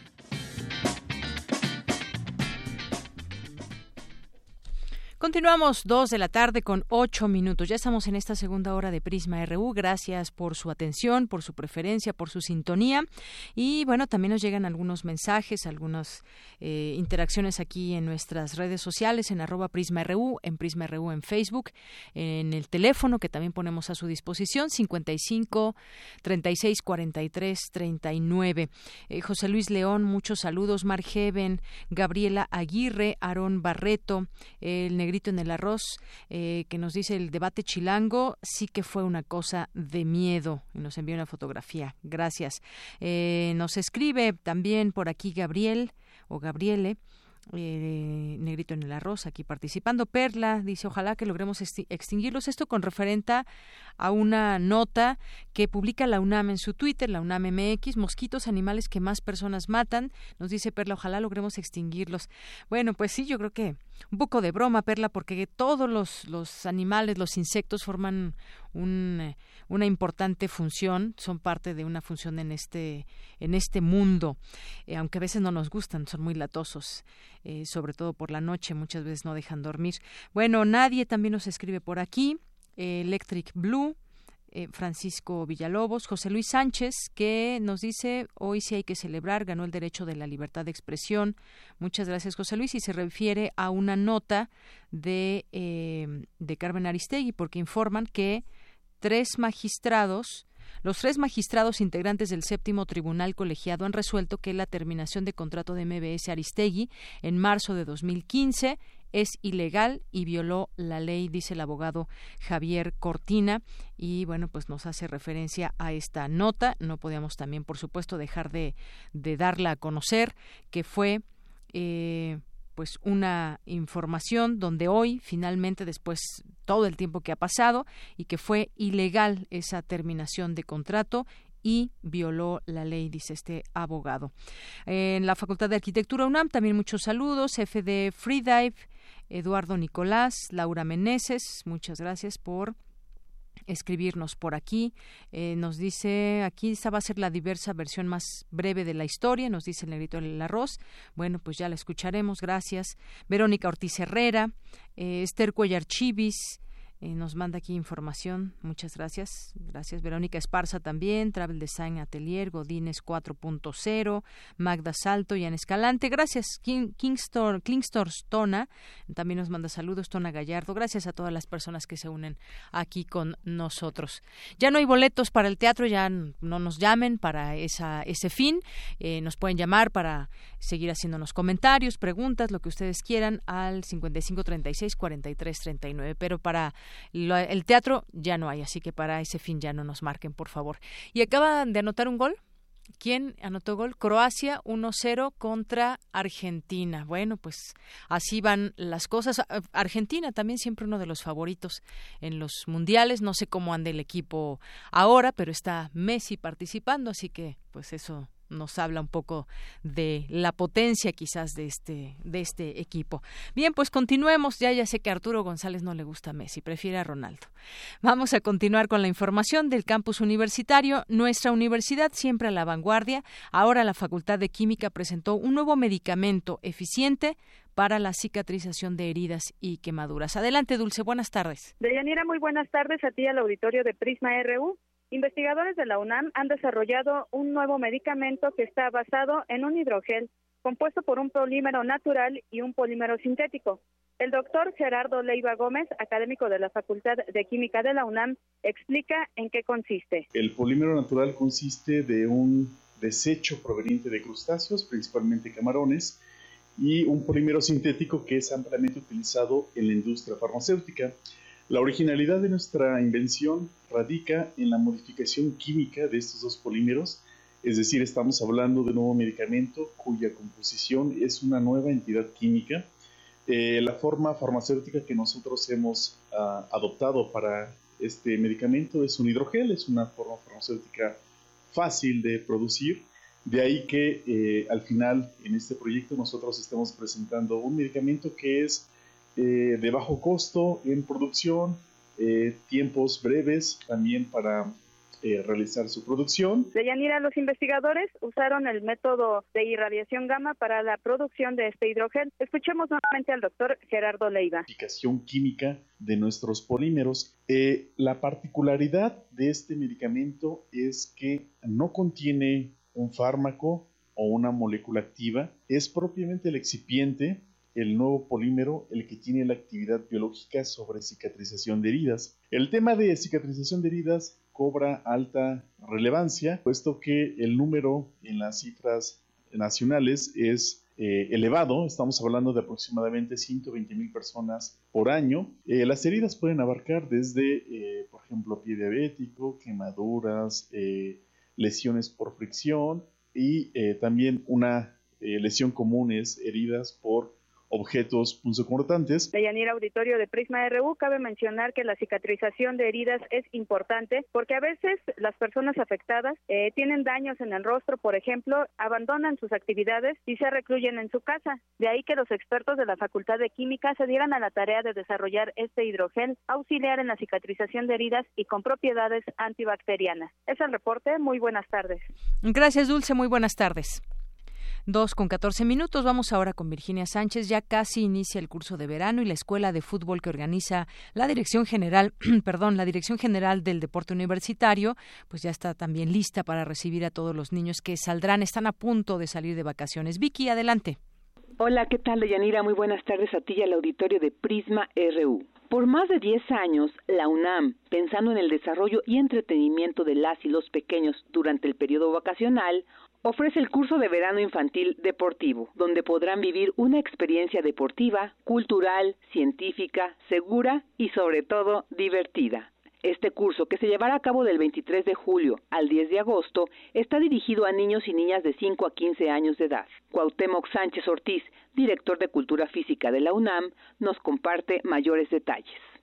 A través de este curso, la Universidad Nacional ofrece de 9 a 15 horas de lunes a viernes a partir del 23 de julio y hasta el 10 de agosto una gama muy diversa de actividades predeportivas y complementarias a favor de la salud física, los valores, el trabajo en equipo, la diversión y el aprendizaje apoyados por entrenadores y personal universitario que está muy bien capacitado y que es muy profesional. Además, esto lo llevamos a cabo en las instalaciones deportivas universitarias que cuentan con una gran calidad como la Alberca Olímpica Universitaria, los campos deportivos, el Estadio Roberto Tapatío Méndez, el Museo Universum y lo complementamos con visitas a centros de diversión que resultan muy atractivos para los niños, ajustados para cada edad. Este eh, programa de curso infantil deportivo de verano está abierto al público en general, no solamente a la comunidad universitaria, tanto alumnos, académicos y trabajadores como a sus egresados, sino también al público en general. Las inscripciones ya están abiertas, tenemos un cupo limitado. El cierre de inscripciones es el 29 de junio, así que todavía queda tiempo para que reserven su lugar y aprovechen de estas actividades. Pero eso no es todo. También está la Clínica de Fútbol Infantil de Verano 2018, dirigida también a niñas y niños de entre 5 y 15 años, en la cual podrán perfeccionar su técnica con la tradición de la Escuela Puma de Fútbol de la UNAM dentro de las instalaciones deportivas universitarias, que cabe decirlo, son de primer nivel y conducidas por personal profesional y entrenadores capacitados. Al respecto, Cuauhtémoc Sánchez nos detalla lo siguiente. La actividad de fútbol se complementa con otros deportes, facilitan la integración de los participantes como el baloncesto, el tocho bandera, la recreación acuática, etcétera, así como algunas actividades artísticas y culturales y también en este formato visitan centros de diversión que van de acorde con su edad. Si alguno de los niños no sabe jugar fútbol, por ejemplo, pues no es requisito saber, es, es clínica, pues también está diseñada para recibir a aquellos que están interesados en iniciarse en este deporte o en practicar un deporte durante este verano, para que puedan venir y a través de eh, los grupos que se forman, pues habrá uno que tenga las condiciones para poderles eh, aportar toda la técnica que requieren, solamente este, eh, específicamente los que ya saben jugar fútbol. Las fechas para este evento son igualmente del lunes 23 de julio al 10 de agosto, de lunes a viernes de 9 a 3 horas en los campos de, de fútbol universitario de Pumit. Recuerden, el cierre de inscripciones es el 29 de junio y toda la información sobre las convocatorias completas la pueden consultar en la página www.deporte.unam.mx o en el teléfono 5622-0516 en horarios de oficina. Hasta aquí la información. Muy buenas tardes. Gracias, gracias Vicky. Muy buenas tardes. Y en más información ahora de mi compañera Cindy Pérez Ramírez, celebra el Papalote Museo del Niño 25 años de existencia. Adelante, Cindy. Deyanira, muy buenas tardes. Diseñado por el arquitecto Ricardo Legorreta en 1993, este espacio, vestido por azulejos y singulares formas geométricas como el triángulo, el rectángulo y la esfera, es un preludio a un interior en el que chicos y grandes encuentran un mundo divertido, ameno y sobre todo lleno de conocimiento.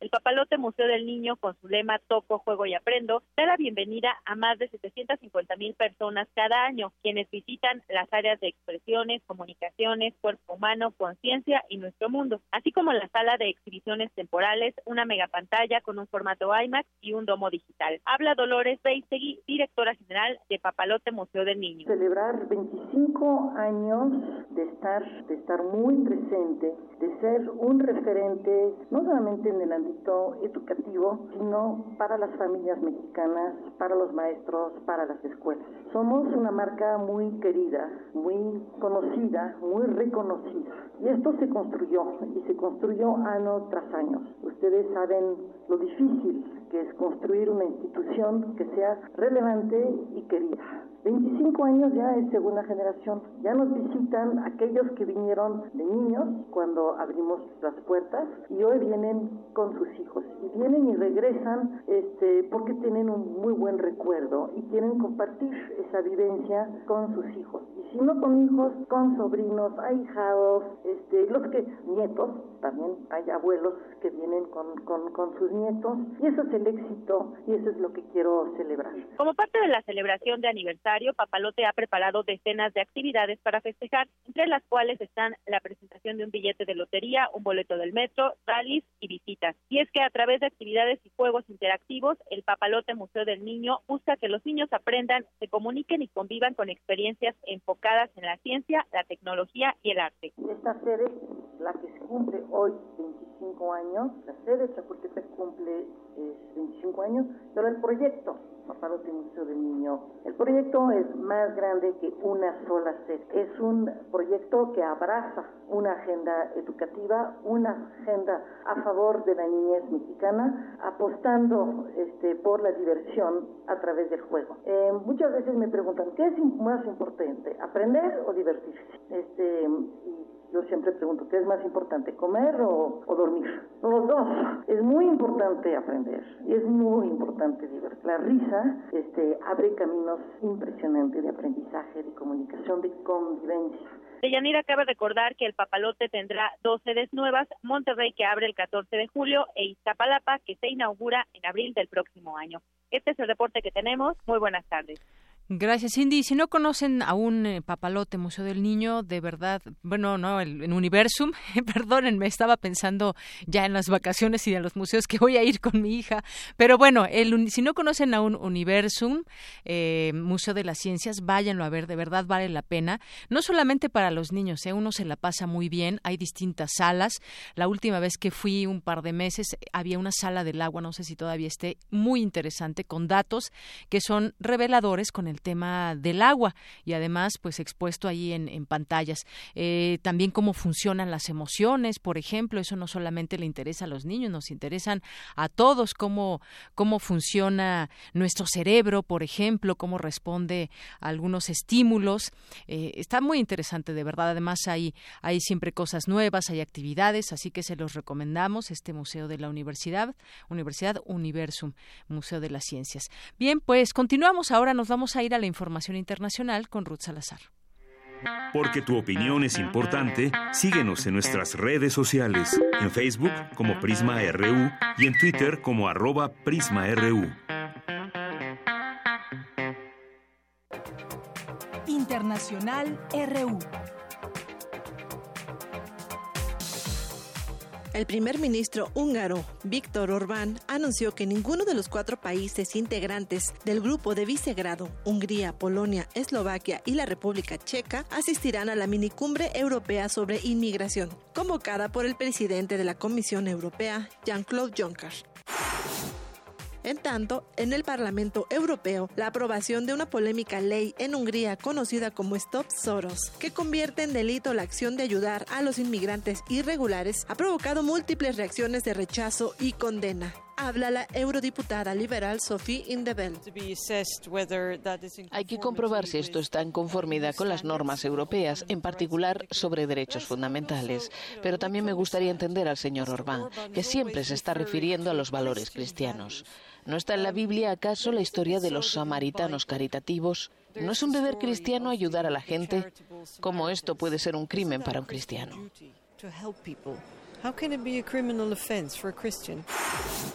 En Italia, el ministro del Interior, Matteo Salvini, dejó a la deriva otro barco con inmigrantes en el mar Mediterráneo, después de llamarlos carne humana durante una entrevista con medios de comunicación. Esta vez se trata de un navío de la ONG alemana Lifeline, con 224 personas que fueron rescatadas frente a la costa de Libia. La Guardia Costera les ha dicho para que no se movieran, pero estos desgraciados, incluso poniendo la vida de los inmigrantes en esos botes, no han escuchado a a nadie y han intervenido cargando cantidad de carne humana a bordo. Queremos acabar con la mafia de la inmigración clandestina que causa miles de víctimas. La vede solo cartolina. El Fondo Monetario Internacional aprobó formalmente la ayuda financiera a Argentina. Tendrá tres años de duración y se desembolsará un monto de 50 mil millones de dólares para respaldar la economía del país sudamericano en un momento de extrema volatilidad financiera. Habla la titular del organismo, Christine Lagarde. Este plan ha sido diseñado por las autoridades argentinas. Tiene en cuenta su situación interna y está orientado a fortalecer la economía en beneficio de todos todos los argentinos. Como novedad, el proyecto contempla medidas para mantener el gasto social. El tercer pilar consiste en proteger a las personas más vulnerables de la sociedad, garantizando que el gasto en asistencia social no disminuya durante los próximos tres años del programa. Rusia se unió a las críticas en contra de la decisión de Estados Unidos de retirarse del Consejo de Derechos Humanos de las Naciones Unidas. Afirmó que los estadounidenses son reacios a admitir que tienen problemas de derechos humanos, pero al mismo tiempo quieren remodelar el Consejo para que responda a sus necesidades.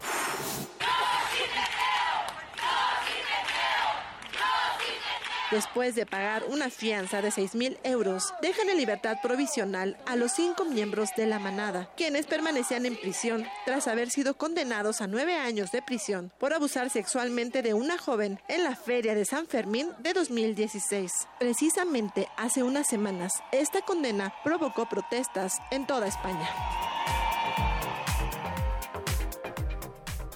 Gracias, Ruth Salazar. Buenas tardes. Y dos con veinticinco minutos sigamos platicando de estos temas internacionales, en específico uno, ayer el presidente de Estados Unidos, Donald Trump, firmó un decreto para frenar la separación de familias migrantes detenidas al cruzar la frontera con México, una medida que le había costado una ola de críticas al interior eh, de su país y en el mundo, y que ahora incluso lo llevó a estar en una portada de la revista Time eh, Welcome to America, bienvenido a Estados Unidos, señala este titular de la revista, muestra a Donald Trump de pie, mirando hacia abajo a una pequeña niña que lo ve desesperada y llorando. La imagen de la pequeña forma parte de una escena que captó, fue captada la semana pasada por un fotoperiodista cuando la niña de dos años miraba entre llanto cómo un agente migratorio detenía a su madre. Esto, esta portada, pues revela esa eh, política dura que implementó Donald Trump y que no tuvo más remedio más que revirar. Eh, vamos a platicar con la maestra Rosa Elvira Vargas Vaca, ella es especialista en Derecho Internacional por la UNAM. ¿Qué tal, maestra? Bienvenida a este espacio Prisma RU de Radio UNAM. Muchas gracias, doña Es un, un gusto estar contigo y con tu auditor.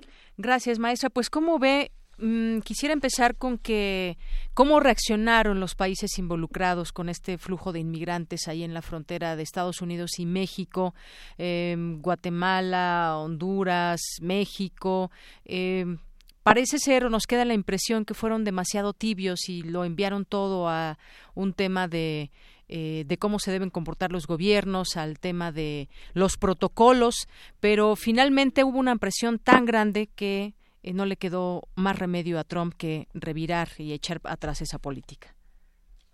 Efectivamente, Deyanira, lo que pudimos observar es que por parte, por ejemplo, del gobierno de Guatemala, su presidente sí hizo una postura por lo menos tajante en contra de las decisiones de Donald Trump para tratar entonces de que mediante esta política que detrás de ella hay un acto de disuasión y castigo para aquellas personas que por alguna situación se han desplazado hacia su territorio, pues hayan sido tratadas de esta forma. Por parte del gobierno de México vimos como el canciller Videgaray hizo una respuesta, pero quizás la verdad fue un poco tardía, porque tuvieron que pasar varias horas para que se hiciera un pronunciamiento por parte de la Cancillería. Y a diferencia de otros países que ya ni siquiera hablamos de Guatemala, de Honduras, que de México, que son quizás los países que mayor número de connacionales tienen eh, en esta situación grave de violación a sus derechos humanos, eh, resulta que otros países como Francia, Alemania, sus propios mandatarios hicieron este pronunciamiento y en el caso del nuestro simplemente fue el canciller. Hasta hace unas horas nuestro presidente fue el que hizo una postura, pero realmente ya esto parecía que ya se había enfriado un poco. Entonces creo que la parte de nuestro gobierno quizás no se ha tomado realmente con la dureza. Aunque si bien es cierto que hubo una entrega por parte de la Cancillería a eh, al, Departamento de Estado de Estados Unidos en donde manifiesta su eh, profunda preocupación. La verdad es que creo que ha sido un poco tibia la respuesta por parte del gobierno mexicano. Así es, maestra, ha sido ha sido tibia, es un problema que también ha estado ha estado presente cuál es ese acompañamiento de los niños migrantes y demás. Ahora, pues bueno, esta situación creo que fue eh, sobrepasó los límites de, de la razón, incluso podríamos pensarlo de esta manera, ¿a quién se le ocurre separar niños menores de edad, algunos de ellos muy pequeños, separarlos de sus familias? ¿Qué viene?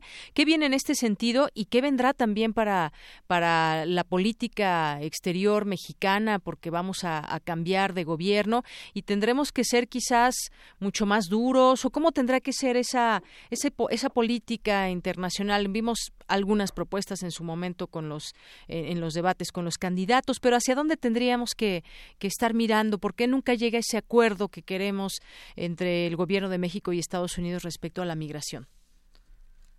Es muy sencillo de Yanira, porque para que exista un acuerdo tiene que haber la voluntad de ambas partes. Y lo que estamos enfrentando es un gobierno de Estados Unidos reticente a hablar y sentarse a la mesa sobre estos temas migratorios.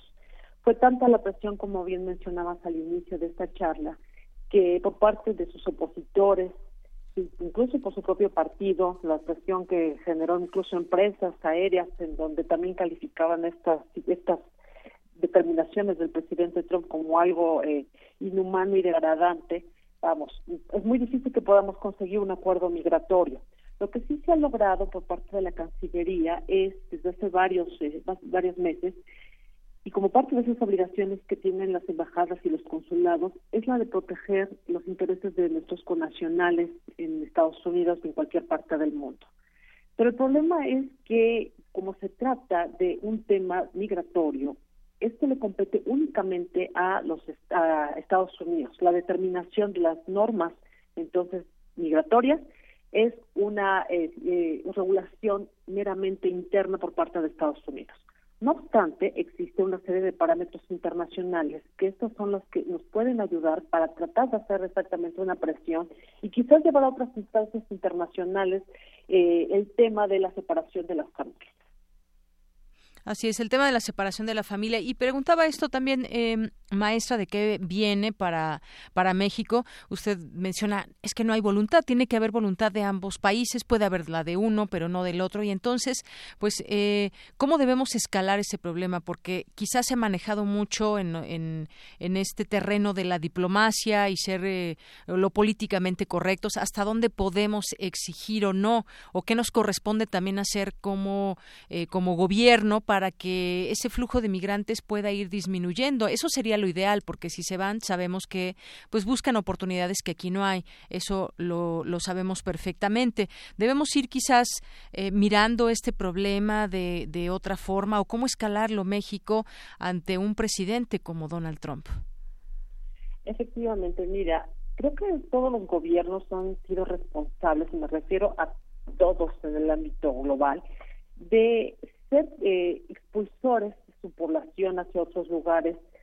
Puede ser por conflictos armados, falta de oportunidades, como lo mencionabas hace unos minutos, falta de seguridad. Y entonces esto ha hecho que esas personas se muevan hacia otros países en donde aparentemente tendrán un mejor nivel de vida que el propio. Los gobiernos han sido, entonces, en sus políticas gubernamentales bastante responsables porque no han establecido los medios idóneos para que estas situaciones no se den. Entonces, eh, pues primero tenemos que partir de una política gubernamental eh, adecuada para tratar de exactamente de disminuir esos índices de violencia, buscar eh, oportunidades de trabajo para estas personas, para que no se vayan a buscarlo a otro lugar. Pero también es muy importante desde la temática internacional buscar los medios para hacer presión al presidente Donald Trump. Hay una serie de instrumentos internacionales que bien la Cancillería podría utilizar como para, para hacer frente ante algunas instancias internacionales como eh, lo que puede suceder con el, eh, el Alto Comisionado para las Naciones Unidas para los Refugiados, o incluso en el consejo que ahora exactamente Estados Unidos apenas hace unos días decidió dejarlo eh, bajo el argumento de que no se estaba cumpliendo con los objetivos de este de esta oficina de Naciones Unidas y entonces se le hizo muy fácil abandonarlo. Eso no quiere decir que Estados Unidos no tenga obligaciones internacionales derivadas de una serie de instrumentos internacionales. Mucho se ha evocado, por ejemplo, la Convención de Naciones Unidas para los Derechos de los Niños, el Pacto Internacional de Derechos Civiles y Políticos. Y hay algunos instrumentos que, por desgracia, Estados Unidos no ha firmado. Pero eso no quiere decir que no se le puede exigir como una práctica, vamos, una costumbre internacional que genera obligaciones. Y entonces por ahí creo que la Cancillería bien podía llevar este tema a instancias internacionales. Otro frente que también podríamos atacar es por eh, los tribunales en Estados Unidos. Hay una serie de organismos interna, perdón, organizaciones eh, no gubernamentales dentro de Estados Unidos que lo que están buscando es proteger a los migrantes y ya han levantado algunas demandas exactamente porque no se está cumpliendo con las obligaciones constitucionales que tienen que ver con la protección de las familias. Entonces, por ahí también podría ser una una buena parte de la táctica legal que podría emprender entonces la Cancillería. eh, el acuerdo ejecutivo que ayer eh, eh, firmó el presidente Trump, de todas maneras, o sea, no es una solución al problema. Eso le quería preguntar. ¿Esto qué nos garantiza, maestra? Mm, pues no nos garantiza realmente mucho, porque hay una serie de problemas. Los funcionarios, o sea, lo que dice el acuerdo es que los funcionarios estadounidenses deben continuar procesando penalmente a todos aquellos que crucen la frontera ilegalmente. Busca además construir unas instalaciones para que puedan mantener juntas a las familias y ordena además a los abogados del gobierno que soliciten la modificación de un decreto federal que actualmente lo que señala es que los niños no pueden estar más de 20 días en este tipo de albergues. Entonces, eh, pero es muy, no nos dice qué pasa entonces con las personas que actualmente ya fueron separadas de sus familias. Entonces, eh, vamos a pasar por todavía por un proceso muy largo en donde tenemos que ver si realmente el gobierno de Estados Unidos es capaz de hacerle frente a esta temática para por lo menos establecer un lugar apropiado para que las familias se puedan reunir. Lo que te decía, si en 20 días esas familias no, eso, la situación legal de esos migrantes con sus familias no está resuelta, parece que la respuesta es obvia, tendría que dejarlos en libertad pero como sabemos el tipo de conducta que tiene el presidente Trump, no, honestamente no creo que, que los libere. Ese es uno de los problemas que también nos vamos a enfrentar. Bien, pues es otro de los problemas sí que nos vamos a, enfrentar y sobre todo pues eh, estar eh, pues a través de los medios que se tienen, cómo se garantiza que ya no vuelva a darse esta separación y que al contrario, pues eh, todo este tema legal, porque va a continuar, va a seguir este este problema, pues va a estar en este sentido presente. Pues yo le agradezco mucho, maestra Rosa Elvira Vargas, que nos eh, dé a conocer su punto de vista sobre este tema que dio la vuelta al mundo y que fue un tema que nos sorprendió, eh, que quizás nos, no nos debería sorprender tanto en cuanto a la postura de Trump, pero sí creo que eh, llegado el momento en que esa presión ayudó a que hiciera esta firma, pero ahora hay que estar atentos de lo que viene y de lo que sigue pasando ya en esta frontera México-Estados Unidos. Efectivamente, Deyanira, es un camino muy largo porque además tenemos que pensar qué va a pasar con esos niños, la salud mental de ellos. Es una situación muy grave todavía y que tenemos que pensar en estrategias porque realmente es una situación de, mucha gravedad. Te agradezco mucho, Deyanira. Gracias, maestra. Hasta luego. Hasta luego. Muy buenas tardes, maestra Rosalvira Vargas Vaca, especialista en Derecho Internacional por la UNAM. Continuamos. Queremos escuchar tu voz. Nuestro teléfono en cabina es 55 36 43 39. Bien, vamos a continuar ahora. Les habíamos dicho, Margarita Castillo nos preparó algo con respecto al tema del agua. Vamos a escucharla con atención. Poesía RU.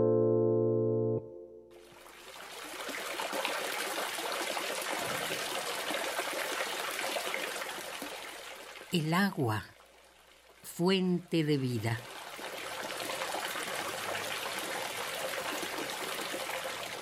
El agua que quita la sed y limpia el cuerpo. El agua, esa con la que regamos cultivos, parques, camellones, nuestros jardines.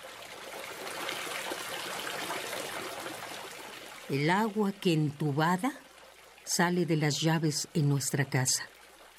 Esa con la que podemos vivir.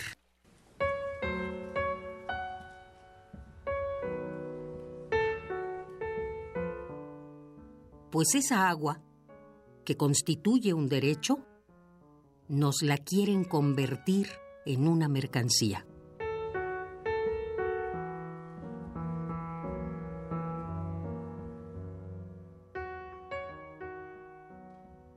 En este junio del 2018, mientras nos distraen con nimiedades, el presidente en turno, utilizando la figura legal de los decretos, modificó el Estatuto de Vedas, lo que pone en riesgo el recurso destinado a todos como un derecho, el agua.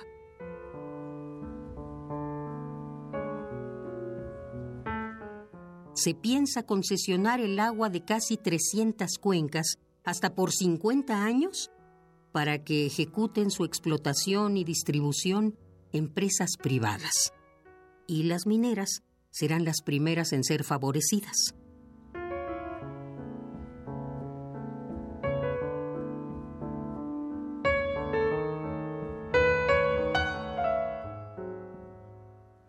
El agua, fuente de vida.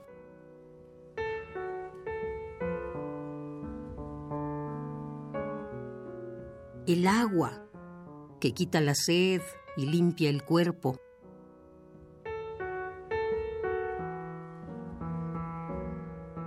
Pues esa agua que constituye un derecho para los mexicanos, nos la quieren privatizar y la quieren convertir en mercancía.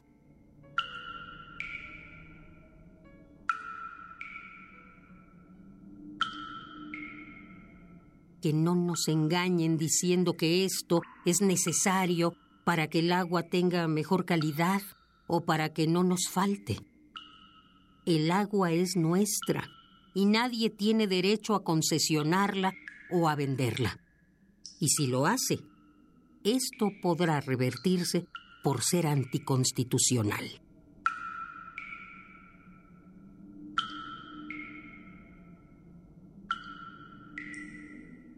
El agua es nuestra fuente de vida.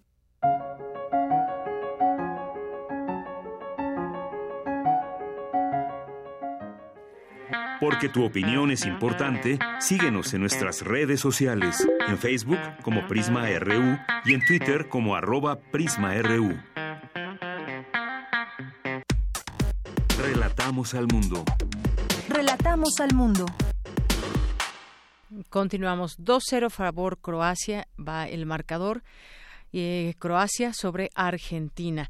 Bueno, vamos a continuar con eh, diversa versión. El día de hoy, Ruth Salazar nos habla sobre las propuestas de los candidatos presidenciales para favorecer la inclusión. Adelante. Diversa versión. Transitando al horizonte de la igualdad. I want to break free.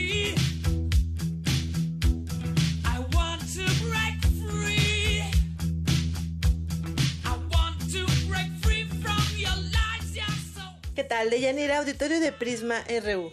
Como ustedes saben, junio es el mes de la diversidad sexual. Durante estos 30 días, la comunidad LGBTI más celebra en todo el mundo con diferentes actividades y se lucha por concientizar a la población por su inclusión. Y como además estamos a nueve días de las elecciones, es importante conocer el discurso y las propuestas de los candidatos presidenciales sobre la diversidad sexual. La decepcionante realidad es que ninguno de los aspirantes ha ofrecido propuestas concretas.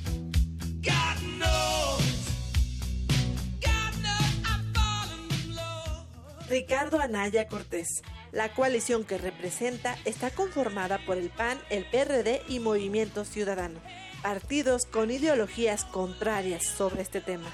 Quizá por ello, en su plataforma electoral no hay ninguna referencia a las posturas de la coalición, por ejemplo, sobre el matrimonio igualitario. Ya varias veces se le ha pedido a Ricardo Anaya fijar una postura sobre la homosexualidad. Siempre responde estar en contra de cualquier forma de discriminación. Sin embargo, apenas hace unos días sostuvo una reunión con integrantes del Frente Nacional por la Familia, organización que abiertamente se ha pronunciado en contra del matrimonio igualitario. ¿Cree en el matrimonio entre personas del mismo sexo? Sí, creo en la libertad, me parece un valor superior. Creo que México es un país de libertades y creo además, además de creer en la libertad, creo que debemos rechazar cualquier forma de discriminación. Y tercero, soy abogado y ese asunto ya lo resolvió la Suprema Corte de Justicia de la Nación. Entonces, independientemente de las creencias de cada quien, ese es un asunto que ya está resuelto en nuestro país y las resoluciones de la Corte se deben de acatar. Andrés Manuel López Obrador también representa una coalición integrada por tres partidos.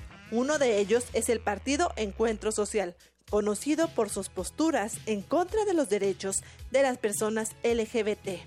Asimismo, históricamente, López Obrador ha evitado opinar sobre el matrimonio igualitario y en reiteradas ocasiones ha manifestado que someterá esta decisión personal a una consulta popular. En su plan de gobierno denominado Proyecto de Nación, tampoco hay ninguna propuesta concreta sobre el matrimonio igualitario, aunque en uno de sus spots de campaña dijo que van a garantizar las libertades y entre otras menciona el derecho a la libertad sexual. Nunca hemos afectado las libertades individuales o colectivas. Vamos a seguir con esta postura y que quede claro para todos y de manera especial para la comunidad gay. Luchamos por ideales y no tienen nada que temer. Vamos a respetar la diversidad sexual.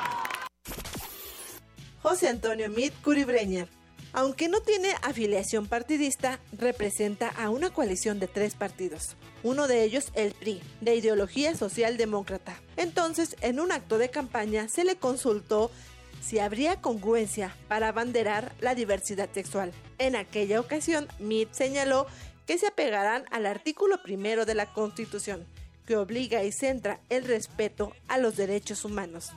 Mit Curibreña también se reunió con el Frente Nacional por la Familia, conocido por su oposición al matrimonio entre las personas del mismo sexo.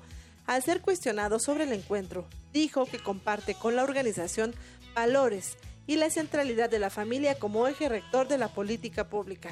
En su plataforma política tampoco existen propuestas concretas sobre este segmento de la población. Yo lo que he dicho y he sido absolutamente claro es que nosotros estamos en favor del respeto, estamos en favor de la ley y estamos en favor de lo que la Constitución ha resuelto. Constitución ha sido, la Constitución ha sido absolutamente clara y nosotros también en respetar lo que dice la Constitución, lo que viene en el artículo primero y nos toca defender esos derechos y no consideramos además que deban ser temas que se tengan que llevar al consenso o a la consulta. Ya resolvió la Corte, la Corte fue absolutamente clara. Jaime Rodríguez Calderón, alias El Bronco. En 2016, durante una entrevista con el periódico El Norte, el único candidato independiente en la boleta electoral consideró que el matrimonio igualitario no era un buen ejemplo. Un año después, ya como precandidato presidencial, afirmó que el matrimonio es entre hombre y mujer, pues creía que los otros tipos de uniones maritales eran sonceras. No obstante, ahora su discurso ha cambiado es el único que plantea el respeto a la diversidad. Los derechos de las minorías no se consultan, se respetan, afirma su propuesta número 8 en su plataforma política. Mi postura en el caso de los matrimonios igualitarios es que cada quien se casa con quien quiere. ¿Estás de acuerdo? No estoy de acuerdo en la adopción en este momento. Tenemos que culturizar a la sociedad para que los niños adoptados por matrimonios igualitarios no tengan bullying y no reciban bullying. Porque los hijos de un matrimonio eh, pueden generarle daño a esos otros si no los educamos. Tenemos que educar y yo pretendo hacer la reforma educativa a la reforma educativa para establecer clases de respeto a la diversidad. Pues ahí están las propuestas o la falta de propuestas. De Yanira me despido. Auditorio los invito a opinar, sugerir o cuestionar en nuestras redes sociales. Buenas tardes.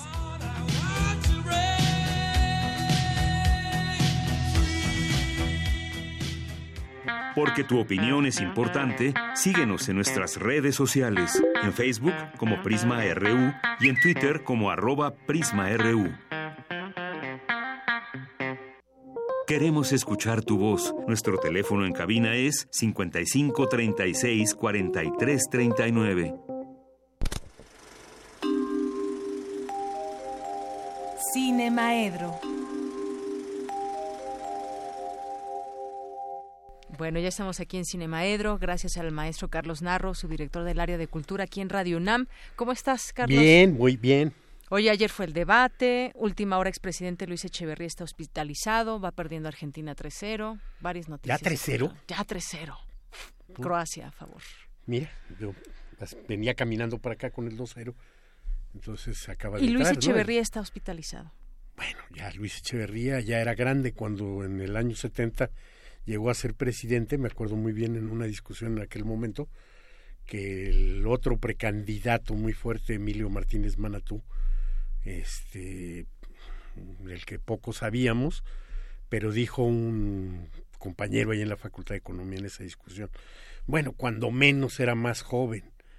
Entonces, bueno, pues estamos hablando de que hace 48 años este Echeverría ya era un hombre mayor, bueno, pues entonces ahora es un hombre muy, muy, muy mayor. Y por cierto, no es inocente o no tiene todavía pendientes del 68, hay que decirlo. Tiene pendientes del 68 que desafortunadamente, como siempre le hacen, yo me acuerdo, pues lo discutí con algunos compañeros del comité del 68, les digo, esa manera de quererlo llevar como este por genocidio es muy bonita publicitariamente, jurídicamente va a ser imposible.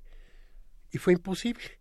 Entonces, bueno, pues sí, sí, este lo quieres acusar de los este del Big Bang, pues no no no no va a resultar. Entonces había que haber hecho exactamente el, por lo que sí se le podía este acusar. Y sí se le podía acusar por una masacre, pero de cambiarle de masacre a genocidio, pues ya significaba otra cosa. Entonces, bueno, pues es una de las derrotas muchas que tenemos, este, por la manera este poco práctica con la que a veces vemos las, las cosas. ¿no? Ahora, este, por ejemplo, bueno, del, de los temas que ahora más este me preocupan de la semana, pues es el tema del agua, en efecto. Y por ejemplo, bueno, pues yo quiero recordar, hoy, hoy en la mañana vi una, una discusión en, en, este, en televisión entre el hombre de Conagua, que ni recuerdo su nombre, y Pedro Moctezuma, este, en la que el hombre de Conagua asegura que no había de qué preocuparse. Sí, dice que los decretos no implican privatización. Puede ser que no, puede ser que no, puede ser, pero este siempre eh, nos estamos descuidando de por dónde vienen las cosas. Cuando Vicente Fox autorizó a los ganaderos de la laguna a abrir este, la extracción del agua para aumentar la explotación ganadera justamente de leche Lala y de todos esos grandes productores. no se acabaron el agua nada más. Mataron o casi este, destrozaron una de las eh, eh, grandes lagunas de Cuatro Ciénegas. Entonces, pues hay un popote y le chupas del otro lado y el que tiene más pulmones pues chupa más fuerte. Y entonces no era necesario, dejas ahí, sí, estas lagunas están reservadas, pero a este detrás del cerrito chúpale todo lo fuerte que puedas y te jalas todo el agua que está ahí. Claro, pero dicen no privaticé, no nada, pero hubo que quien ganó con esto. El agua es algo que debemos este defender y defender y defender. Y ha sido mucho tema del cine el este el agua. Voy a mencionar nada más unas cuantas películas, ¿no? Eh, que este que de distintas maneras tienen que ver con el asunto del agua. Erin Brokovich, una película de Steven Soderbergh, en la que es una de esas como típicas películas de juicio, de tribunales y demás. Este, interesante, muy interesante película en la que eh, una abogada representa a una comunidad de gente enferma por el agua, enferma por el agua. Y que es otra de las cosas, ¿no? De pronto, bueno, este, no te regalé el agua, pero te dejo que la ensucies, ¿no? O sea, el, la manera en la que cada vez que se autoriza a la minería a este, descargar en, este, en nuestras aguas, pues significa que las estamos envenenando. O como cada vez que se autoriza a una minera a operar a cielo abierto, va a destrozar este mantos acuíferos. Cada vez que se utiliza la, la, técnica esa del este del fracking, vamos a tener como resultado este toneladas y toneladas de agua contaminada. Entonces el agua es algo que tenemos que defender. Y así como en Chinatown de Roman Polanski también vamos a ver ahí cómo siempre detrás de el manejo del agua están las manos oscuras o terribles o este, no muy claras de los intereses este, capitalistas, pues también es cierto que este, que en nuestra realidad tenemos que defenderla y que cinematográficamente a veces logramos que se defienda. A veces se defiende hasta en películas comerciales como Rango, una bella película de dibujos animados de por ahí del 2011. Eh, y yo quiero aquí recordar sobre todo a un querido maestro que tuve en la escuela de cine, y que ya murió hace algunos años. Alfredo Yuskovic hizo una única película infantil que se llamó El Caballito Volador, por allá en el año 1982, una película en la que si tienen oportunidad véanla, porque además me da la impresión de que es el debut de Roberto Sosa, porque Roberto Sosa hace al niño que en su cumpleaños recibe un, un caballito de cartón y en sueños ese caballito le, le muestra la solución, le lo lleva volando y donde una ninfa del mar le va a mostrar dónde está el problema del agua, que por cierto también tiene que ver con caciques acapradores y demás, y va a poder hacer llegar el agua a su comunidad, va a poder este liberarle, liberar eso. Y bueno, Voy así de rápido porque también quería hablar rapidito de algo que nos tiene entretenidísimos a todos, que es el fútbol, por supuesto. Acaba de terminar ya el partido, ¿eh? que estamos aquí. A lo mejor, en pantalla. mira, yo te voy a decir que a mí no me importa nada. Yo soy un pésimo este aficionado al fútbol porque solo me interesa cuando los Pumas llegan a las finales y cuando hay mundial. Y cuando hay mundial soy de esos que se creen directores técnicos y demás. bueno, ya somos dos. Yo también me atrae nada más las finales y, un poco el fútbol. Pero ahora, bueno, pues ahora todavía me dura la sonrisa de que haya ganado México, que le haya ganado Alemania. Y eso me puso a pensar que el fútbol tiene otras otras utilidades más allá de la, de la diversión. Y entre esas otras utilidades es justamente pegar un poco en el ánimo. Claro. Hoy veo a la gente más contenta, hoy... Esperando el siguiente partido del sábado con Corea del Sur. Veo que muchos de los haters y odiadores de México este, y de su selección y de todo lo que lleve el, el nombre ahora ya están dudosos, ¿no? Ya no es tan fácil como el, la semana pasada escuchábamos a quienes descaradamente te decían, le voy a Alemania, no, le voy a Alemania. Ahora yo no he oído a uno solo que le vaya a Corea, pero bueno, pues a lo mejor en lo más recóndito de su corazón ahí está. Y el fútbol también ha sido una buena causal para el cine. Lo ha tomado muchas veces como este como elemento. Quiero contarte que, por ejemplo, uno de mis choques permanentes con mis amigos, porque parece que la intelectualidad y la izquierda mexicana le tiene que ir a, fuerza al Barcelona, es porque yo le voy al Real Madrid. No sé mucho de por allá ni nada, pero le voy al Real Madrid. Y le voy al Real Madrid porque cuando tenía yo seis años de edad, mi hermano mayor me llevó a ver una película que se llamaba La Saeta Rubia. Y era una película sobre las glorias de Giuseppe Di Stefano. Y, pues, vamos, salí emocionado de esa película y ese día decidí que él iba al Real Madrid. Y no, no soy franquista, los odio y demás. Pero bueno, y el este del fútbol hay varias este varias películas. Maradona de Kutsuriza, estupendo documental, aunque de una adoración este increíble. Ven el cine mexicano atlético San Pancho y Rudy Cursi, en la que, sobre todo en la segunda, parece que el director nunca hubiera visto, sí, Gael y Diego, nunca hubiera visto un juego de fútbol porque no sabe hilvanar una... Y una película que a mí me parece imprescindible y que todo el mundo tendría que ver, buscar y a ver si la encuentran, que se llama El temor del guardameta frente al penalti. La segunda película que hizo Wim Wenders y el principio de su colaboración con Peter Handke, una película verdaderamente eh, superior, una película en la que el asunto del, del fútbol pasa colateralmente nada más a convertirse en una representación de esa posibilidad de, como en muchos de los personajes de Benders, del hombre permanentemente al borde de la derrota. Pues con esa recomendación nos vamos y muchas gracias. Gracias, Carlos Narro. Gracias. Y bueno, con eso nos despedimos. Gracias por su atención. Hasta mañana.